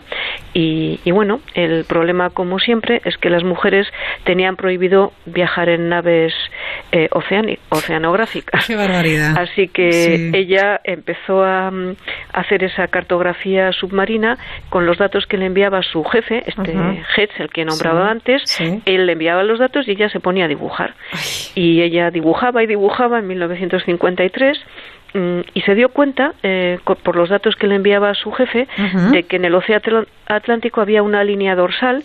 Estas líneas dorsales son elevaciones submarinas que tienen eh, alcanzan alturas enormes, ¿eh? hasta 3.000 Ajá. metros, y tienen un surco central, lo que se llama el rift, que en el que abunda el vulcanismo fi- eh, figural, es decir, emiten magma que se va acumulando y va haciendo esos montes que tiene alrededor, pues todavía más grandes, ¿no? Y bueno, eh, cuando se lo dijo a, a Hertz, este no la creyó y dijo que, que no, que no le creía para nada, que eran bobadas. Y bueno, pues en una sociedad tan machista como aquella, Ya. hace tantos años, pues eh, le costó un año de grandes discusiones con su director para que finalmente él aceptara que tenía razón y que efectivamente ese descubrimiento del rift era era verdadero, ¿no? Qué barbaridad, qué cabezonería machista, ¿eh? Sí, sí. En fin. Se lo tuvo que demostrar con datos, vamos, Madre que está muy bien, pero Sí, ya, ya. bueno.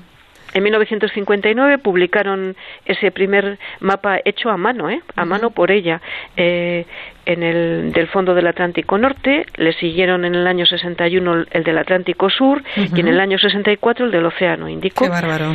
y era bueno un auténtico una auténtica revolución porque hasta esa época se pensaba que el océano marino era llano y fangoso pues gracias a los dibujos que realizó esta mujer y a los estudios con, con un grupo de personas vamos Sí. se demostró que el relieve marino era aún más eh, raro y, Ujú. y- y variado que el, el, el- el relieve que hay en la tierra firme no Claro, tenía, Y- tenía re- relieves, tenía montañas, tenía, claro. hay grandes hendiduras, grandes Sí. montañas y gracias a estos descubrimientos también se llegó a validar las famosas teorías de las placas tectónicas Ajá. y de la deriva continental. Exacto. Así que, que bueno, Pues gran trabajo, ¿eh? Un gran trabajo porque lo hacía a mano, ¿eh? Lo Sí, hacía sí. mano Eso tenía que ser, esos mapas, una auténtica joya. Artesanía pura y dura. Pues fíjate, esta mujer junto a un artista, Henrik. Beran, eh, creó un sistema de colores para pintar esos mapas, en rojo la zona volcánica, en azul las llanuras y en púrpura las los dorsales, esas montañas tan grandes, ¿no? Sí. Y pues durante 20 años que se dedicó a esto, en el año 77 presentaron el gran mapa mundial del fondo oceánico. Así que Impresionante. En una entrevista que le concedieron en el año 1999, con esto termino, Sí. ella decía, yo tenía un lienzo blanco para llenar con extraordinarias posibilidades, un rompecabezas fascinante para armar. Eso era una vez en la vida, una vez en la historia del mundo. Fue una oportunidad para cualquier persona, pero especialmente para una mujer de la década de 1940. Ah, Encima, fíjate, sí. habla de la suerte esa que tuvo. Sí, sí. Y, y bueno, gracias a ella y a su gran trabajo, pues... No, ya, ya ese tesón, el seguir adelante, el querer demostrar que lo que decía era verdad, Eso es. Porque no abandonó. No, no, en, discu- en defender sus opiniones, Sí, sí, ¿no? Sus la opinión opiniones de la fundadas. mujer, ni caso, claro, la opinión de la mujer, ni, ni caso. Qué broncas tendría, ¿eh? Sí, sí. Seguro que sí. Muy bien, pues ahí tenemos esa gran geóloga y ahora vamos con una física y meteoróloga que es Anne Mani. ¿Es Sí, adem- sí, eso es. Además la he traído porque es india. Fue la Ah, séptima de ocho hermanos también porque la, la Sí. gente muchas veces piensa que la ciencia es una historia de personas blancas, ¿no? Sí. Ha habido aportaciones en la ciencia en todo el mundo, lo que pasa es que se conoce más la de- las del norte, ¿no? Pero, Ujú, pero bueno. Sí. Así que en homenaje a todas esas mujeres y esos científicos también varones de otros otras etnias, pues eh, traigo Sí, a, a Ana Mani. Ella es la séptima de ocho hermanos, en, nacida en Travancore, en Ajá. la India, y bueno, eh, cuento una pequeña anécdota para mí muy divertida. Cuando cumplió los ocho años, le regalaron, como era tradición en la familia, unos pendientes de diamantes a, a la niña, y ella dijo que no quería eso, que quería la enciclopedia británica. ¿Qué dices?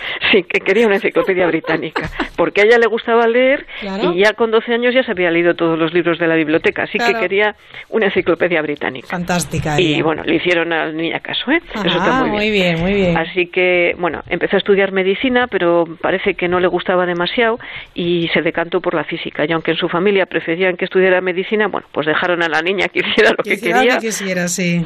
que, que bueno, no era nada malo además. Así que estudió en Madras, Ujú. en 1940 tuvo una beca para investigar en el Instituto de la Ciencia de la India y empezó a trabajar en espectroscopía de diamantes y rubíes, es decir, en el estudio de la absorción de energía por parte de este tipo de piedras, ¿no? Y, y, bueno, pues fíjate que eh, a menudo mm, en este trabajo tenía que utilizar el equipamiento durante 16 o 20 horas, seguramente cuando estuviera libre, porque tendrían poco y muchas veces pues sencillamente se quedaba a dormir, así que también una, una gran esforzada, ¿no? En el año 45 eh, presentó su tesis doctoral en la Universidad de Madras, pero como no tenía un máster, pues le negaron el título de doctora. Mm. Así que bueno, tampoco sin desanimarse, pues se fue a hacer una estancia a Inglaterra en el Imperial College y allí empezó a adentrarse en la meteorología. De hecho, allí eh, estudió instrumentos meteorológicos, cómo se utilizaban, cómo se calibraban y cómo se estandarizaban, y mm, precisamente para medidas meteorológicas. Y bueno, al volver a la India, pues quiso aplicar allí todo lo que había aprendido, ¿no? Eh, está muy bien porque hay mucha gente que se va a formar al extranjero y luego se queda, pero ella regresó. ella volvió. Regresó y quiso eh, que su país se, se, beneficiara de lo que había aprendido, ¿no? y en el año 1948 se unió al Departamento de Meteorología de la India, precisamente a la División de Instrumentación. Pues fíjate que hasta el año anterior todos los instrumentos meteorológicos que se adquirían en esa división se compraban en el extranjero, incluso los termómetros, no los podían fabricar, no los sabían fabricar. Así que ella empezó a, a formar a personas para que eh, aprendieran a utilizar esos eh, equipamientos y para fabricarlos, que era lo más importante, ¿no? La gente estaba muy poco formada, no tenía buena cualificación, eh, sin embargo, ella con su tesón logró inspirar a 120 hombres, eran hombres a su cargo, que, que, bueno, que dieron lo mejor de sí, ¿no? Su lema era encuentra la mejor forma de hacerlo. Qué bueno. Y animó a ello con a ese cuerpo de ingenieros que trabajaron en el proyecto. Sí. Y bueno, pues como parte de este trabajo estandarizó los planos para unos 100 instrumentos meteorológicos diferentes y puso en marcha su, su producción, su fabricación. Y además ella pensaba, y con muy buen criterio yo creo, que si se medía mal era peor que no medir nada. Así que insistió, es verdad, porque sí, tiene razón, evidentemente. Es mejor pues no medir y ya está, ¿no? Así que ella insistió mucho en que esos instrumentos que fabricaban tendrían que tenían que estar correctamente estandarizados y que para tener una información fiable. También se interesó en la energía solar en un país como la India, donde la fuente de energía podía ser una alternativa eficiente y accesible. Pero como no estaban vamos, los estudios no estaban hechos con, con cuidado en el país, pues creó toda una red eh, para medir la radiación solar y, y, bueno, pues... Es que partió de cero en su país. Sí, la verdad es que cuando hay, no hay nada, eh, hay todo por hacer, ¿no? Hay todo y, por hacer. y, hay que querer hacerlo y, y, con pocos medios y, e insistir, formar a, a, a, todo un equipo, bueno, es impresionante, ¿eh? Sí, Qué tenacidad, sí. Y esta mujer no solo se, se contentó con la energía solar, sino que además en los años 60, cuando en un momento en el que todavía no nos imaginábamos que ese estudio iba a ser importante, comenzó a estudiar el ozono. Mm, eh, ese esa Sí, sí. gas tan importante para, Sí. para nuestra vida, ¿no? Y mm, bueno, pues eh, ella, gracias a ese adelanto, cuando empezaron a preocuparse por el ozono, la India ya tenía unos datos muy precisos recolectados al respecto en su país. Mira, la precursora. Ella no se casó nunca, eh, pero fue una mujer adelantada a su época, desde luego, con tesón y un trabajo increíble. Y a pesar de todos los problemas que tuvo, fíjate, todavía decía que yo fuese una mujer no tuvo ningún peso en lo que elegí hacer con mi vida. Bueno, yo creo que se le olvidó un poco todas las faenas que le hicieron por medio, pero, pero, pero bueno, bueno, ella sí, sí. continúa adelante, que es lo importante. Desde luego que sí, con esa, aparte esa inquietud que, que, que tenía por, por seguir investigando y lo que ha supuesto también, impresionante. ¿eh? Esto en la India, ¿eh? Esto en la India, que hay que tenerlo en cuenta. Continuamos con una colega de Marta, una matemática. Sí, sí. Además, una colega, bueno, absolutamente extraordinaria porque es pionera por dos motivos. Ajá. Ella es iraní y además fue la primera mujer que ganó una medalla muy importante que es la medalla Phil. Enseguida lo Ujú, explico. Muy bien. Bueno, Mariam nació en Teherán eh, y de niña no le gustaban las matemáticas. De hecho, ella dice, de- en una entrevista, decía, de niña soñaba con ser escritora y mi pasamiento favorito, mi pasatiempo favorito, perdón, era escribir novelas. Leía todo lo que caía en mis manos. De hecho, nunca imaginé lanzarme a las matemáticas antes de mi último año de instituto. Bueno, pues a pesar de pues todo. qué se cambio dedicó- dio su vida después, ¿no? O sea, Sí, sí. sí, sí. Pues mira, terminó la escuela primaria en un momento en que Irán e Irak, justo eh, la guerra de entre Irán e Irak estaba eh, acabando y bueno, fue un momento de grandes oportunidades para personas motivadas, ¿no? Así que consiguió un puesto en la escuela secundaria de Teherán para niñas y, y bueno, pues eh, allí empezó a estudiar. Y al principio, y también lo cuento porque a veces el profesorado es muy importante en la Hombre, carrera de la gente, sí. eh, pues no tuvo demasiado éxito en su clase de matemáticas, pero no porque no tuviera las capacidades, sino porque tuvo una profesora que le pareció que Mariam no era especialmente buena y le minaba la confianza. Así que Mariam perdió su interés por esta materia hasta el año siguiente, en el que una profesora eh, empezó a confiar en ella y ella mejoró notablemente en matemáticas y de hecho se transformó en una estrella. en una estrella, lo digo de verdad porque es una estrella, porque en el año 1994, con 17 añitos, eh, formó parte del equipo iraní para asistir a las Olimpiadas Internacionales de Matemáticas. Son unas competiciones en las que se les ponen una serie de problemas y hay campeones, como las Olimpiadas de Deportes, ¿no? Qué barbaridad, pero es que tenía solo 17. 17 años, sí. Qué portento. Y, y bueno, tuvo una, una puntuación extraordinaria, ganó una medalla de oro y al año siguiente, con 18, obtuvo la máxima puntuación, 42 puntos sobre 42, siendo la, la número uno mundial. Máquina. una mujer iraní eh, compitiendo con personas de, de todo el mundo. Así Hoy me encantaría haber visto la cara del profesor que, Pues que le dijo que, bueno, que lo suyo no eran las matemáticas. Pues sí, la verdad. Yo creo que allí se reconcilió con las matemáticas, se dio cuenta que eran lo suyo y, y, bueno, parece que ella tenía una visión singular, una percepción extraordinaria, un don eh, que hay gente que lo tiene Ujú. en, en to- en cualquier cosa, ¿no? Pero Sí. ella lo tenía para las matemáticas. Bueno, pues acabó su licenciatura de matemáticas en la Universidad de Sarif, en Teherán, en el año 1999 y se fue a estudiar a Harvard. Y allí, eh, bueno, comenzó a asistir al seminario sobre geometría hiperbólica, que es un tipo de geometría, con un conocidísimo geómetra que es Curtis McMullen. Y, y bueno, le pidió que le dirigiera la tesis y él encantadísimo porque en algunas declaraciones que hizo posteriormente eh, contaba que era una mujer con una imaginación y un- unas capacidades extraordinarias. Claro, trabajar con alguien, con alguien así tiene que ser maravilloso. La verdad es que Mara- sí. Maravilloso en todos los aspectos. Y como os he comentado, os he adelantado, ella fue la primera mujer en ganar una medalla Fields. Cuéntanos, la medalla Fields, sí. eh, a veces se dice que es el Nobel de Matemáticas, pero no es cierto. El Nobel de Matemáticas se llama la medalla Abel. Es mucho más complicada, en mi opinión, porque se concede a matemáticos y matemáticas que son menores de 40 años y han tenido que hacer aportaciones extraordinarias a la profesión.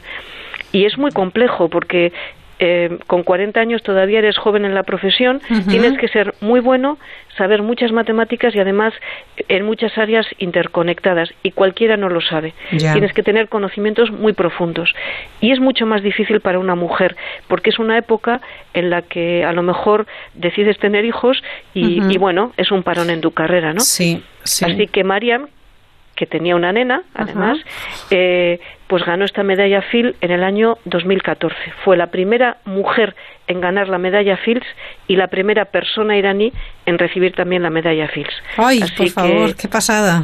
que una gran pionera, lamentablemente falleció el año pasado porque bueno ya cuando fue a recoger su medalla a Seúl que fue donde se entregaron las medallas Phil Sí. tenía un cáncer Ay, y no pudo bueno no pudo superarlo.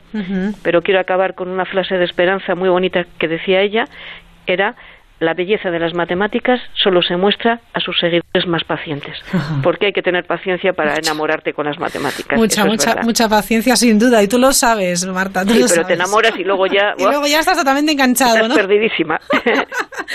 Fantástica esta mujer, un- no la conocía, la verdad es que es un, un gran descubrimiento, maravilloso. Una pena que se haya ido tan pronto, francamente. Sí, la verdad es que Pero sí. bueno, nos vamos con una química que, bueno, nos vamos un poquito más atrás, porque esta mujer, Alice Ball, eh, murió en el año 1916, americana, norteamericana, ¿verdad? Sí, nació a finales de los años 1800 y la he traído, a pesar de que su aporte a lo mejor no lo apreciamos en este momento tanto, pero fue una pionera. Era una mujer de clase media afroamericana, Sí. con lo cual pues tuvo que luchar de nuevo contra muchas cosas, ¿no? Eh, ser mujer y ser una mujer negra.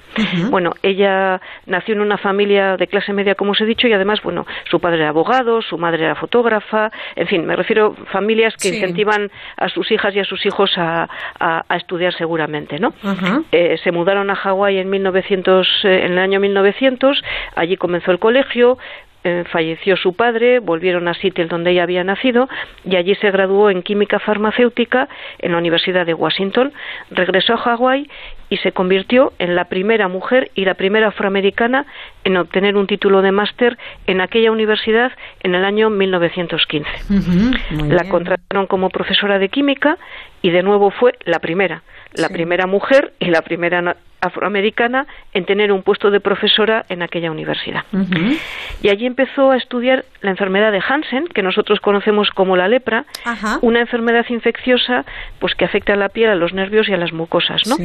Y durante muchos siglos eh, médicos chinos e indios habían tratado esta enfermedad con el aceite de una planta de que se llama la chaulmogra, eh, un árbol que crece en Asia y que tenía un éxito moderado porque si se aplicaba solo como la piel, como un ungüento, pues no penetraba lo suficiente, aunque aliviaba picores y dolores, y si se inyectaba, tenía el problema de que no era soluble, con lo cual te lo ah. inyectaban y parece que era muy doloroso. Claro. Con lo cual, pues muchos pacientes abandonaban el tratamiento porque no les compensaba aquel dolor tan terrible. Ese dolor, ese sufrimiento, claro.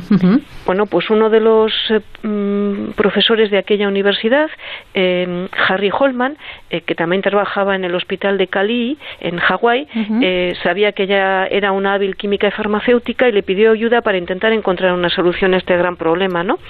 Y ella se puso a trabajar y extrajo los principios activos, activos de ese aceite de chalmogra, de esa planta, que se llaman el ácido chalmógrico y el ácido hipnocárpico, y creó el primer remedio soluble en agua eh, que se podía inyectar y con el que no se curaba la enfermedad, pero aliviaba y trataba a los pacientes de lepra. Así que por lo menos los, los eh, les ayudaba bueno, a que no les doliera de esa manera. Menudo avance, pero era muy jovencita, ¿no? Sí, sí, con 24 años solamente hizo eso. Y al, al hacer este estudio, a causa de la inhalación de gases tóxicos, enfermó y falleció muy poquito después, eh, antes de cumplir los 25. ¡Ay, vaya tragedia! Bueno, pues la verdad es que nunca llegó a ver su método de aplicación. E ella no supo que sus esfuerzos fueron correctos y que consiguió lo que quiso. En fin, y además tuvo, estuvo a punto de que le usurparan por completo su trabajo, porque como murió tan pronto, otro científico, eh, Arthur Dean, eh, continuó con las investigaciones y publicó los resultados que ella había comenzado a estudiar y bautizó ese descubrimiento como el método Dean. Gracias a que el doctor Holman, el que le había pedido ayuda a nuestra protagonista, em, se encargó de, reivindicar la figura de esta mujer, él dijo eh, que tras una considerable cantidad de trabajo experimental, la señorita Val es la que ha resuelto el problema, con lo que el método tiene que conocerse como el método Val. Bueno, pues Efectivamente, ¿eh? Gracias a eso pasó hacia la historia. Sí, sí, sí. Bueno, aunque este método, como os he comentado, no era una cura, fue un gran alivio para los enfermos de lepra hasta que en los años 40 se desarrollaron los primeros antibióticos. Así que, que, bueno, el nombre de Alice Val, eh, aunque bueno, casi pasó desapercibido y casi pasó al olvido, en el año 2000 la Universidad de Hawái rescató su nombre y gracias a ello pues le, rindió el homenaje que merecía con una placa en honor del único árbol de Chaulmogra que existe en ese campus. Así que ahí está, ahí está el reconocimiento a esta, a esta gran química. Qué lástima, 25 años, lo que pudo haber descubierto, ¿eh? Sí, Nos quedaremos siempre con esa duda. Pero bueno, pues lamentablemente pues falleció tan jovencita. Pues es así. Una viróloga, que nació en el además, año 47, ¿no? Muy, muy importante, es un premio Nobel, una premio Nobel, y, ya vais a ver por qué fue tan importante. Muy bien. Ella se llama Françoise Barré-Sinoussi, es francesa, y cuando empezó sus estudios en, en la universidad, al tercer año de carrera, eh, empezó a, a, compaginar sus estudios trabajando en el Instituto Pasteur con un virólogo, con Jean-Claude Sherman, porque ella le gustaba pasar a la acción. ¿no? Eh, ese equipo de Sherman eh, se dedicaba al estudio del cáncer, la leucemia y, los retrovirus. Y aunque le costó mucho acabar la carrera trabajando al mismo tiempo, ella cuenta en las entrevistas que le hacen que ese virólogo le transmitió algo tan tan importante para la investigación, que es la pasión. Ahí está. Es muy importante. Y a pesar de sus esfuerzos y del trabajo que tuvo que hacer, se doctoró en ciencias especializándose en bioquímica en el año 1974. Después de leer su tesis, se fue a Estados Unidos con un contrato postdoctoral y se fue a trabajar al, Instituto Nacional del Cáncer. Allí conoció a, un investigador, a Robert Bassin, la persona que completó su formación en retrovirus, que son una familia de virus responsables de muchas enfermedades como el cáncer y el SIDA, por ejemplo. Ah. Y ya eh, Françoise nunca abandonó ya el estudio de los retrovirus, que es por lo que ella ganó su premio Nobel, de hecho. Cuando regresó a Francia, después de estar en Estados Unidos, se unió al Instituto Pasteur y entró en el departamento de virología dirigido por un científico muy conocido que es Luc Montagné. Y bueno, pues eh, a principios de los años 1980, un equipo de médicos de París fue a pedir ayuda al, al equipo de Montagné donde trabajaba Françoise, porque había una enfermedad que no, no sabían lo que era, que había aparecido, afectaba a poca gente, pero estaba matándoles eh, de manera muy rápida y muy agresiva. Entonces empezaron a, a, bueno, a, investigarlo y combinó François el trato directo con los pacientes, es decir, la investigación clínica, con la investigación básica, la investigación en laboratorio. Y con el contacto directo con los pacientes y los estragos que producían ellos, se dio cuenta de, la gravedad que tenía aquel problema. ¿no? Descubrieron que era un virus eh, nuevo, que no conocían, que afectaba al sistema inmune y además que se transmitía por vía sanguínea, por vía sexual y de madres a bebés. Así que, bueno, publicaron en el año 1983 los resultados de esos estudios eh, y a ese virus se le bautizó como el virus de la inmunodeficiencia humana, el VIH, el VIH que provocaba el SIDA, que era el responsable de todas aquellas muertes. Eh, bueno, intentaron después otra vez con una carrera contra el reloj porque estaba muriendo mucha gente, como muy bien sabemos todos, que no es tan antiguo. Eh, intentaron secuenciar el virus, eh, intentar pues, test de diagnóstico rápidos y eficaces y tratamientos para la enfermedad.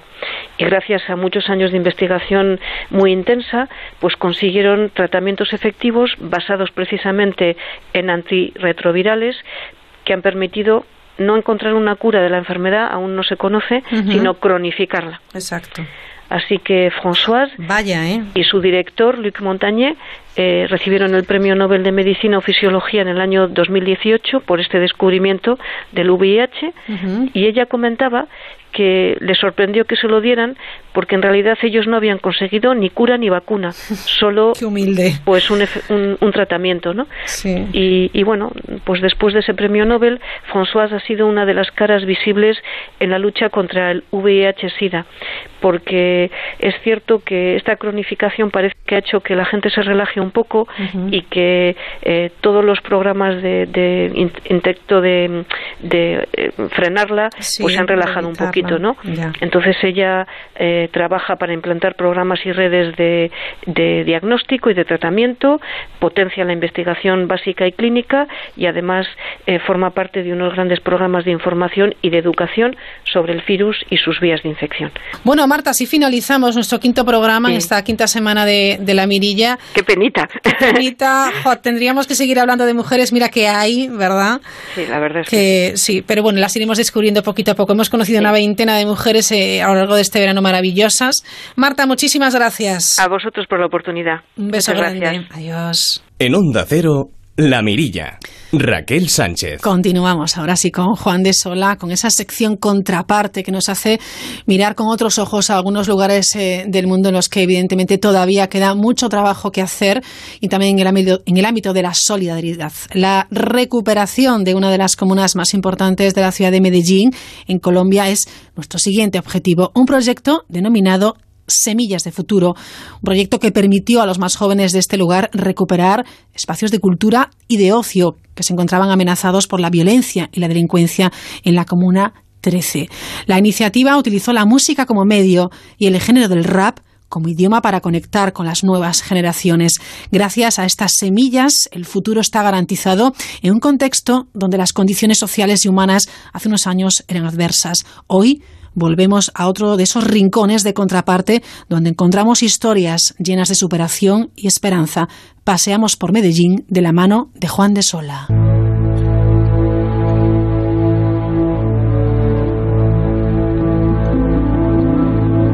Cuando el ritmo suena enredado con unas letras de desahogo, se cultiva una terapia cultural y social que permite a niños y jóvenes expresar el miedo y los riesgos de vivir en los barrios de la Comuna 13 de Medellín, en Colombia, allí donde existen fronteras invisibles impuestas por grupos armados que se disputan el territorio para mantener el control, allí donde en el pasado se enterraban a los muertos en las laderas de las montañas o en los campos no poblados tras las intervenciones militares contra los grupos paramilitares. En la memoria de todas y todos todavía se encuentra el año 2002.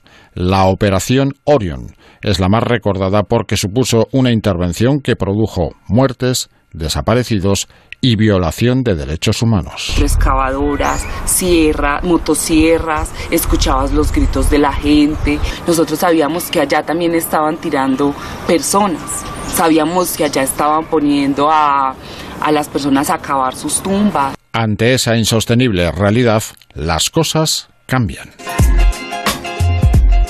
Esto es el ACA Hip Hop Agrario, Comuna 13 Medellín, barrios de Medellín, Colombia. Somos un movimiento que se aposta en laderas. Buscando tierra fértil y poder crecer. Encontré escombros como la lucha y hacer. Aferrando acciones nulas donde no hay vida.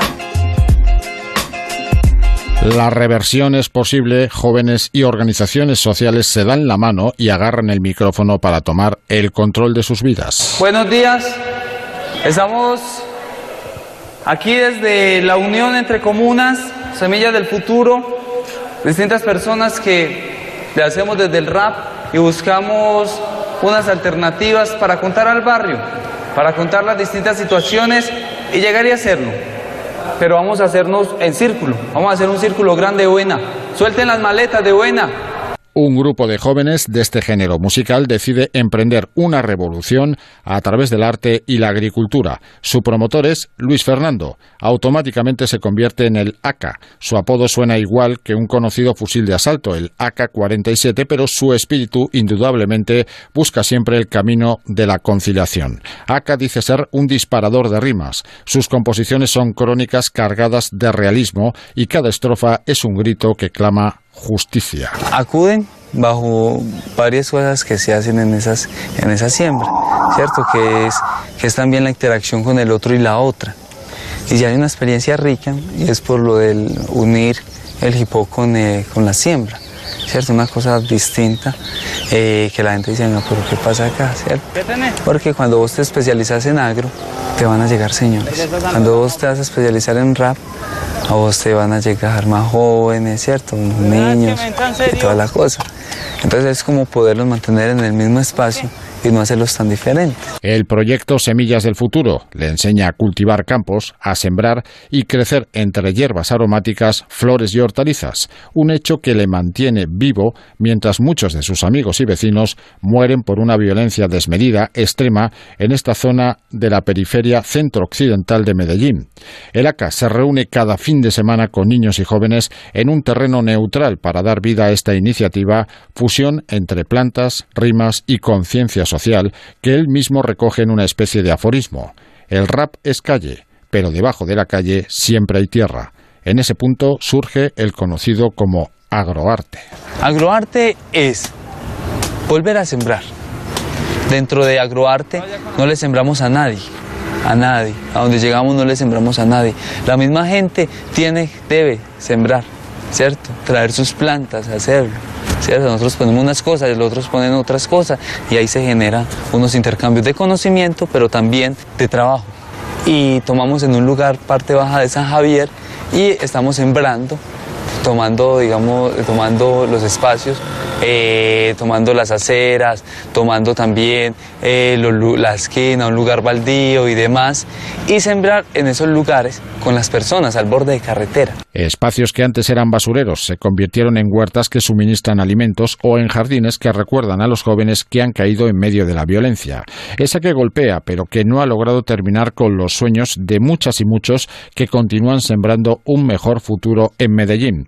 Son numerosos los jóvenes vulnerables a la violencia y el delito que han esquivado esta opción de vida por dedicarla al cultivo de un crecimiento pegado a los frutos que da la tierra y que regala el arte del rap. El respeto es fundamental para participar y para estar integrado en este proyecto. Y creer firmemente en la igualdad de derechos entre chicas y chicos es un paradigma irrenunciable. Por ello, ellas también reivindican sus derechos y justicia social. Ellas también son partícipes de la construcción del futuro en este rincón de Colombia. Llega de nuevo la más potente, la que conmueve con su estilo a todo el que está presente. Me señala detente, me encuentro entre la gente quien dijo que la mujer rapeando es indecente. Empuja tu lente, entro en tu mente, sigo latente. Las normas de actitud y comportamiento son comunes. Según ACA, el ser humano se debe realizar como ser humano. No vale ser una persona sobre la tarima y ser otra cuando el micrófono y la música se han apagado.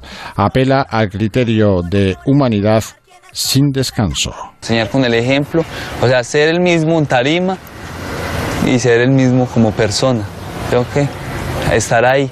Pero desde ahí es proponerle a la gente acciones, rutas. No decirle esto se puede hacer y la gente sin saber cómo poderlo hacer.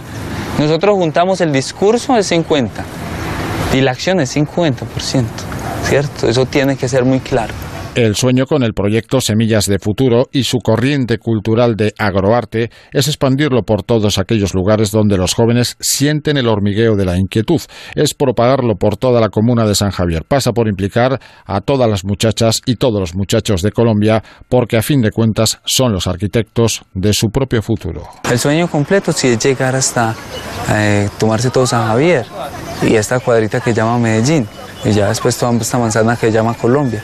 Es la idea, tomarnos esos espacios. Lo hemos estado logrando en algo que hemos aliado con Agroarte y Jardines Resistentes. El arte de recurrir a la música, el grafiti y la siembra como las mejores herramientas para transformar los barrios y para rebelarse contra el secuestro de la violencia es un hecho imparable. Es una realidad del presente con miles de sueños de futuro, al principio solo para 10 jóvenes.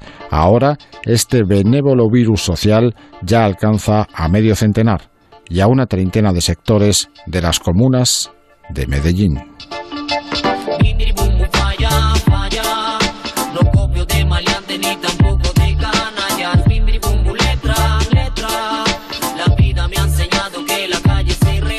Queda así patente que nada es imposible.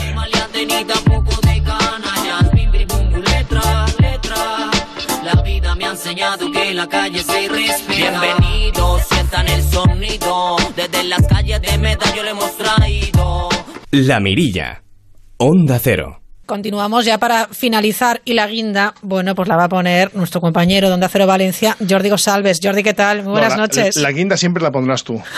Yo aderezaré simplemente la guinda. No creas, no creas. Hoy el broche de oro, querido amigo, ¿eh, compañero, lo pones tú y tu selección de música que me va a hacer temblar, porque ya nos toca lo contemporáneo, Sí, supongo, lo ¿no? contemporáneo, más o menos lo contemporáneo. Y, y- Ujú. y cuando empezamos dijimos años 60. ¿Por qué? Sí. Bueno, pues era, una hora de ca- era un, momento de cambio, eh, no solo en. España, también en el resto del mundo. eh, y sobre todo porque cuadraba las cinco veces que yo iba a andar aquí para claro. llegar hasta el año 2000, hasta la década de los años 2000, hasta el siglo 21. Y en 1999, ya lo dijimos, vamos al año 2000, eh, no, nos, eh, no nos pasó nada con el efecto 2000. Bueno, sí, nos pasó algo, nos pasó esto.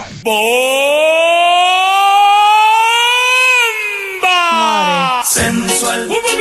Pues sí, nos pasó, nos pasó. Esto ¿eh? era el efecto 2000. El efecto Además, eh, de verdad, La Bomba es una canción de música pop latina en el año 2000 grabada por el cantante argentino King Africa eh, como sencillo de- del disco del mismo nombre Y bueno, pues eh, he de decirte que no solo tuvo éxito en España, sino que también fue editada, por ejemplo, en Suiza, en Francia y fue entre los top 10 de Suiza, Francia, Bélgica. Qué bárbaro, ¿no? E Italia. Y en Francia, es más, está considerada la canción 807 más importante, las- el sencillo 807 m- más importante de todos los tiempos en cuanto a éxito en tierras eh, francesas. No me digas. ¿Qué te parece? En el año 2000, el Bueno, mira- señor se llamaba King Africa. Por cierto, sí. King Africa. Alguno que sea curioso, que busque por YouTube a King Africa cantar otro tipo de canciones que no sean estas. Van a alucinar. Ah, pero sabe cantar otras Canta cosas. muy, pero que muy, muy, muy bien. Oye, pero le ha ido mejor con estas cosas. Bueno, claro, sí, lo más comercial. Vale, pues oye, lo buscaremos. Vamos a curiosear después. Sí, claro hemos, que sí. hemos oído muchas canciones, ¿no? Además, canciones muy buenas. Yo creo que en el siglo XXI la cosa ya va derivando a lo que es meramente la canción del, del verano. Por ejemplo, Ya. en el año 2001 tenemos esa de mayonesa, mayonesa, del grupo Chocolate Latino, Es que verdad. la partió en esa canción y ya más. Mm, Y luego en el año 2002, a mí esta historia me apasiona. Porque aparecen tres chiquillas y hacen esto.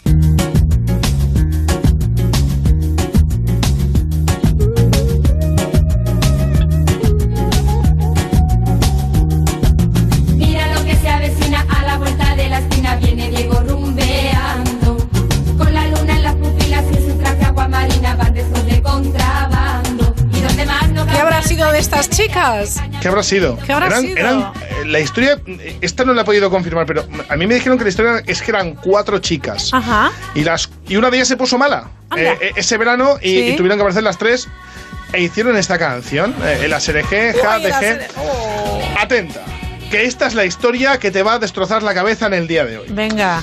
Eh, hay un tuitero llamado Mickey Silverchance eh, que explica el sentido de esta canción y vas a alucinar. La canción empieza, mira, la que, mira lo que se avecina a la vuelta de la esquina, viene Diego rumbeando. Ya sabemos que Diego es el protagonista de la canción. Bien. Y el DJ que lo conoce toca el himno de las 12. Es decir, Diego eh, conoce eh, Sí. al DJ y le pone la canción que, que más le gusta. Eh, Diego conoce el garito, como digo, eh, conoce al DJ y a las 12 le va a poner su canción. Y dice, y donde más no cabe un alma, allí se mete, a- eh, allí se mete a darse caña poseído por el ritmo racatanga, ¿no? La disco estaba a tutti. Eh, con la luna en las pupilas y en su traje aguamarina van restos de contrabando. Ojo, es decir, Diego va drogado, no. Pero vamos. Más aún, va bueno. muy drogado y le pone una canción el DJ. Y la canción no es esta, la canción es esta. Escucha.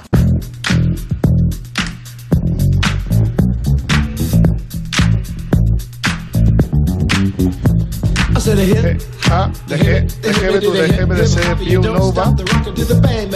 Anda, mira tú. ¿Qué te parece? Bueno, bueno, bueno. Pues esta es la canción que escucha eh, Diego, para que va tan drogado, que claro, eh, las chicas de la Ketchup eh, se meten en su cabeza y... Sí, y, lo- y- y- y y- surgió y su- la SRG. Pero es tal cual. ¿Qué me o sea, dices? es tal cual. Eh, El grupo es eh, de Sugar Hill Hang. eh. Sugar Hill Hang. Sí. La canción se llama Rappers Delight y es una canción muy conocida, ¿no? Pues Sí, esa es la sí, canción sí. que le gustaba a Diego, de la canción de la. Mira tú qué historia, ¿eh? ¿Qué te parece? Oye, oye. Año No, dejas de sorprendernos. 2003, un año también para olvidar, porque Ajá. la canción del verano era Papi Chulo, de Lorna, y también estaba esta canción. La recuerdo, la recuerdo. Eh, y es difícil olvidarla. Oh. Es difícil.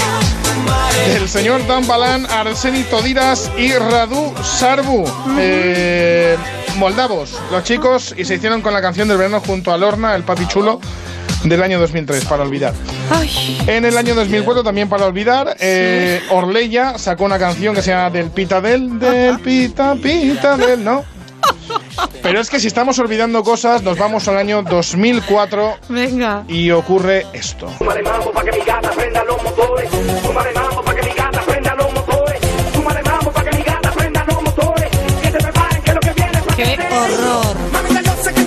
Daddy Yankee, el multimillonario Daddy Yankee sacó la canción Gasolina en el año 2004 y la petó y de hecho siguió petándola durante muchísimos años. Wow. Año 2006, también Mm. para olvidar, el koala con Opa, yo voy a hacer un corra. Año 2007, empieza con Shakira. Ajá.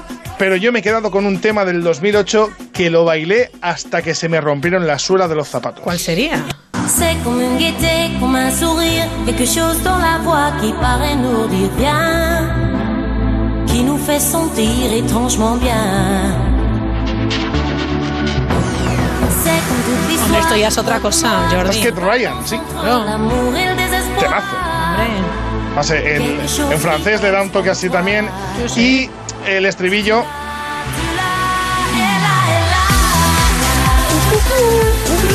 Pues no subió yo a podiums. Y he perdido la vergüenza ahí, en fin. Te estoy visualizando, Jordi. Mejor que no lo hagas. Igual que tienes que olvidar años en canciones de verano en España, también tienes que olvidar esa imagen. Fue número uno en España, en. Bélgica y en Holanda. Y es una versión de una cantante francesa, Franz Gall. Ajá. Y Kate Ryan, pues en el año 2008 pegó muy fuerte en España con esta canción Ela Ela, que repito, yo la bailé hasta la extenuación. Ujú. 2009 aparece Pitbull. Ajá. Y Pitbull ya va a aparecer en nuestras Ya. vidas durante el resto de, Sí, de los sí. años. Pero es que en Estados Unidos tampoco te creas que estaban ahí rompiéndola con, con los Rolling Stones y tal. Año 2000, grupazo. Es una boy band magnífica en sync. Yo creo que es la, la- la siguiente boy band a, a New Kids on the Block, de la que hablábamos la, la pasada semana.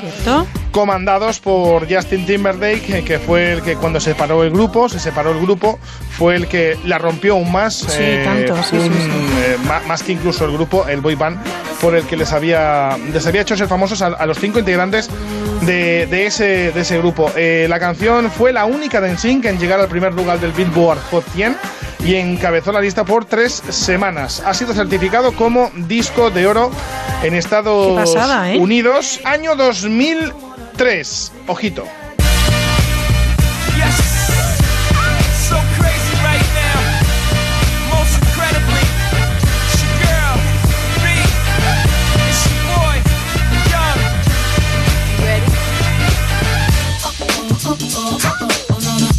Vaya mujerona, ¿eh? Vaya pedazo de mujer. Y además en el videoclip de esta canción sale, creo que es de, de los videoclips en los que sale más guapa, más Sí, sí. salvaje, Ah, porque es es una mujer salvaje, sí. sí. Pero eh, esta canción, esta canción es una salvajada. De hecho, eh, ocupa el número 118 en la revista Los Rolling Stone. eh, en la lista de las 500 mejores canciones de todos los tiempos. Eh, VH1 eh, la puso como en el número uno de las 100 mejores canciones de los años de la década de los 2000. En la cuadragésima sexta edición de los premios Grammy ganó el premio eh, Grammy a la mejor canción R&B, Sí. mejor colaboración de rap cantada, además de ser nominada al premio Grammy a la mejor grabación del año. Con su marido, con su señor marido, con el señor Jay-Z. Beyoncé la parte, pero su marido no veas cómo la parte también, porque fue canción del verano 2003 junto a Beyoncé y apadrinó a esta chiquilla en el año 2007.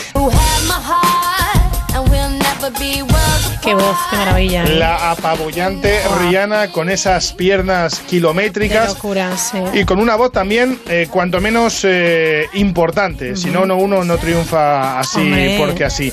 Eh, Bueno, va mejorando, ¿eh? Sí, sí, Va sí, no, por supuesto. No, no me lo vayas a estropear, Además, ¿eh? en los años 2000 a- a- a- aparecen eh, divas que Sí. han eh, perdurado por lo- a lo largo de los años. Sí, Decíamos claro. antes de, de Beyoncé, después de separarse de- del grupo Destiny's Child, aparece en el 2007 esta, esta chiquilla eh, con este temazo que era el Umbrella en el año 2007. Y mira, vamos a cerrar con otra diva.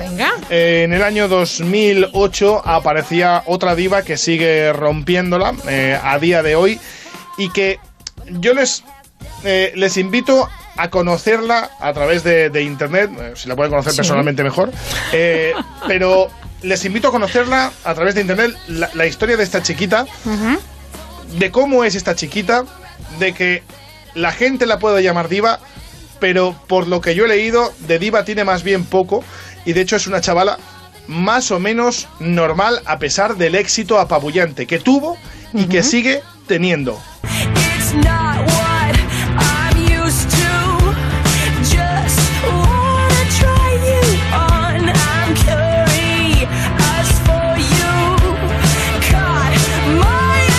No está mal, ¿eh? Katy Perry. Katy Perry. Qué maravilla. Además de verdad, en el Sí. año 2008. Sí, sí. Eh, una canción que levantó, levantó suspicacias por el, por el nombre de la canción de Besé a una chica, pero bueno, más allá de todo eso, fue número uno en Alemania, en Australia, en Austria, en Bélgica, en Canadá, en No Dinamarca, en sí. Eslovaquia, en España, Estados Unidos, Finlandia, Reino Unido, Hungría, Japón, Italia, Irlanda, Países Bajos, Pero, Portugal. pero, pero para allá, si no hay más países. No, no, pues, pues, pues a- ahí la rompió la señora Katy Perry. Además, eh, a mí personalmente eh, me parece una mujer im- impresionante Ujú. en todo. Me parece una mujer además muy, muy, muy, muy llamativa a través de, de la imagen y que a mí, sinceramente, a pesar de que yo soy un tío más bien de gustos raros, eh, me gusta, me gusta, me gusta toda su discografía. Pues con Katy Perry, querida mía. Qué bien, fantástico. Oye, menudo Cerramos, sí, porque paseo, ¿eh? se- seguir más adelante ya es adelantarnos a nuestro tiempo, ¿no? Como va a No, no, pasar en no. Cuéntame, por ejemplo. Entonces ya no tiene ningún sentido. Ya veremos qué hacemos la próxima temporada. La próxima temporada algo haremos, no te preocupes. Jordi, un abrazo inmenso y muchísimas gracias. Oye, un placer poder colaborar, colaborar un año Ujú. más con, con vosotros, que me lo he pasado muy bien, que disfruto. Pues este ya es el tercer año, yo me lo paso muy bien y espero que lo más importante es que aquel que nos escuche, con el que haya escuchado, Claro. pues que lo haya disfrutado. Y si me quiere regalar algo, ya sabe dónde estoy. Beso grande. Un abrazo. Hasta luego. Hasta luego. Us girls, we are so magical. Soft skin, red lips, so kissable. Hard to resist, so touchable. En Onda Cero, La Mirilla. Raquel Sánchez.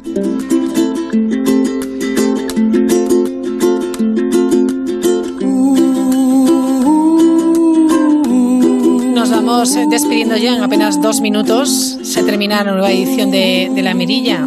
Es un hasta luego solo. Y lo hacemos así, tranquilamente. Porque llega la noche, esa noche que siempre les digo que disfruten como todas y cada una de las noches y de los días. Y a seguir soñando, como dice la canción, porque los sueños realmente se hacen realidad. Algún día deseo una estrella, despertar donde las nubes están detrás de mí, donde los problemas se derriten como las gotas de limón. Gracias a todos los que han hecho posible esta nueva edición de La Mirilla. Gracias, por supuesto, a los oyentes.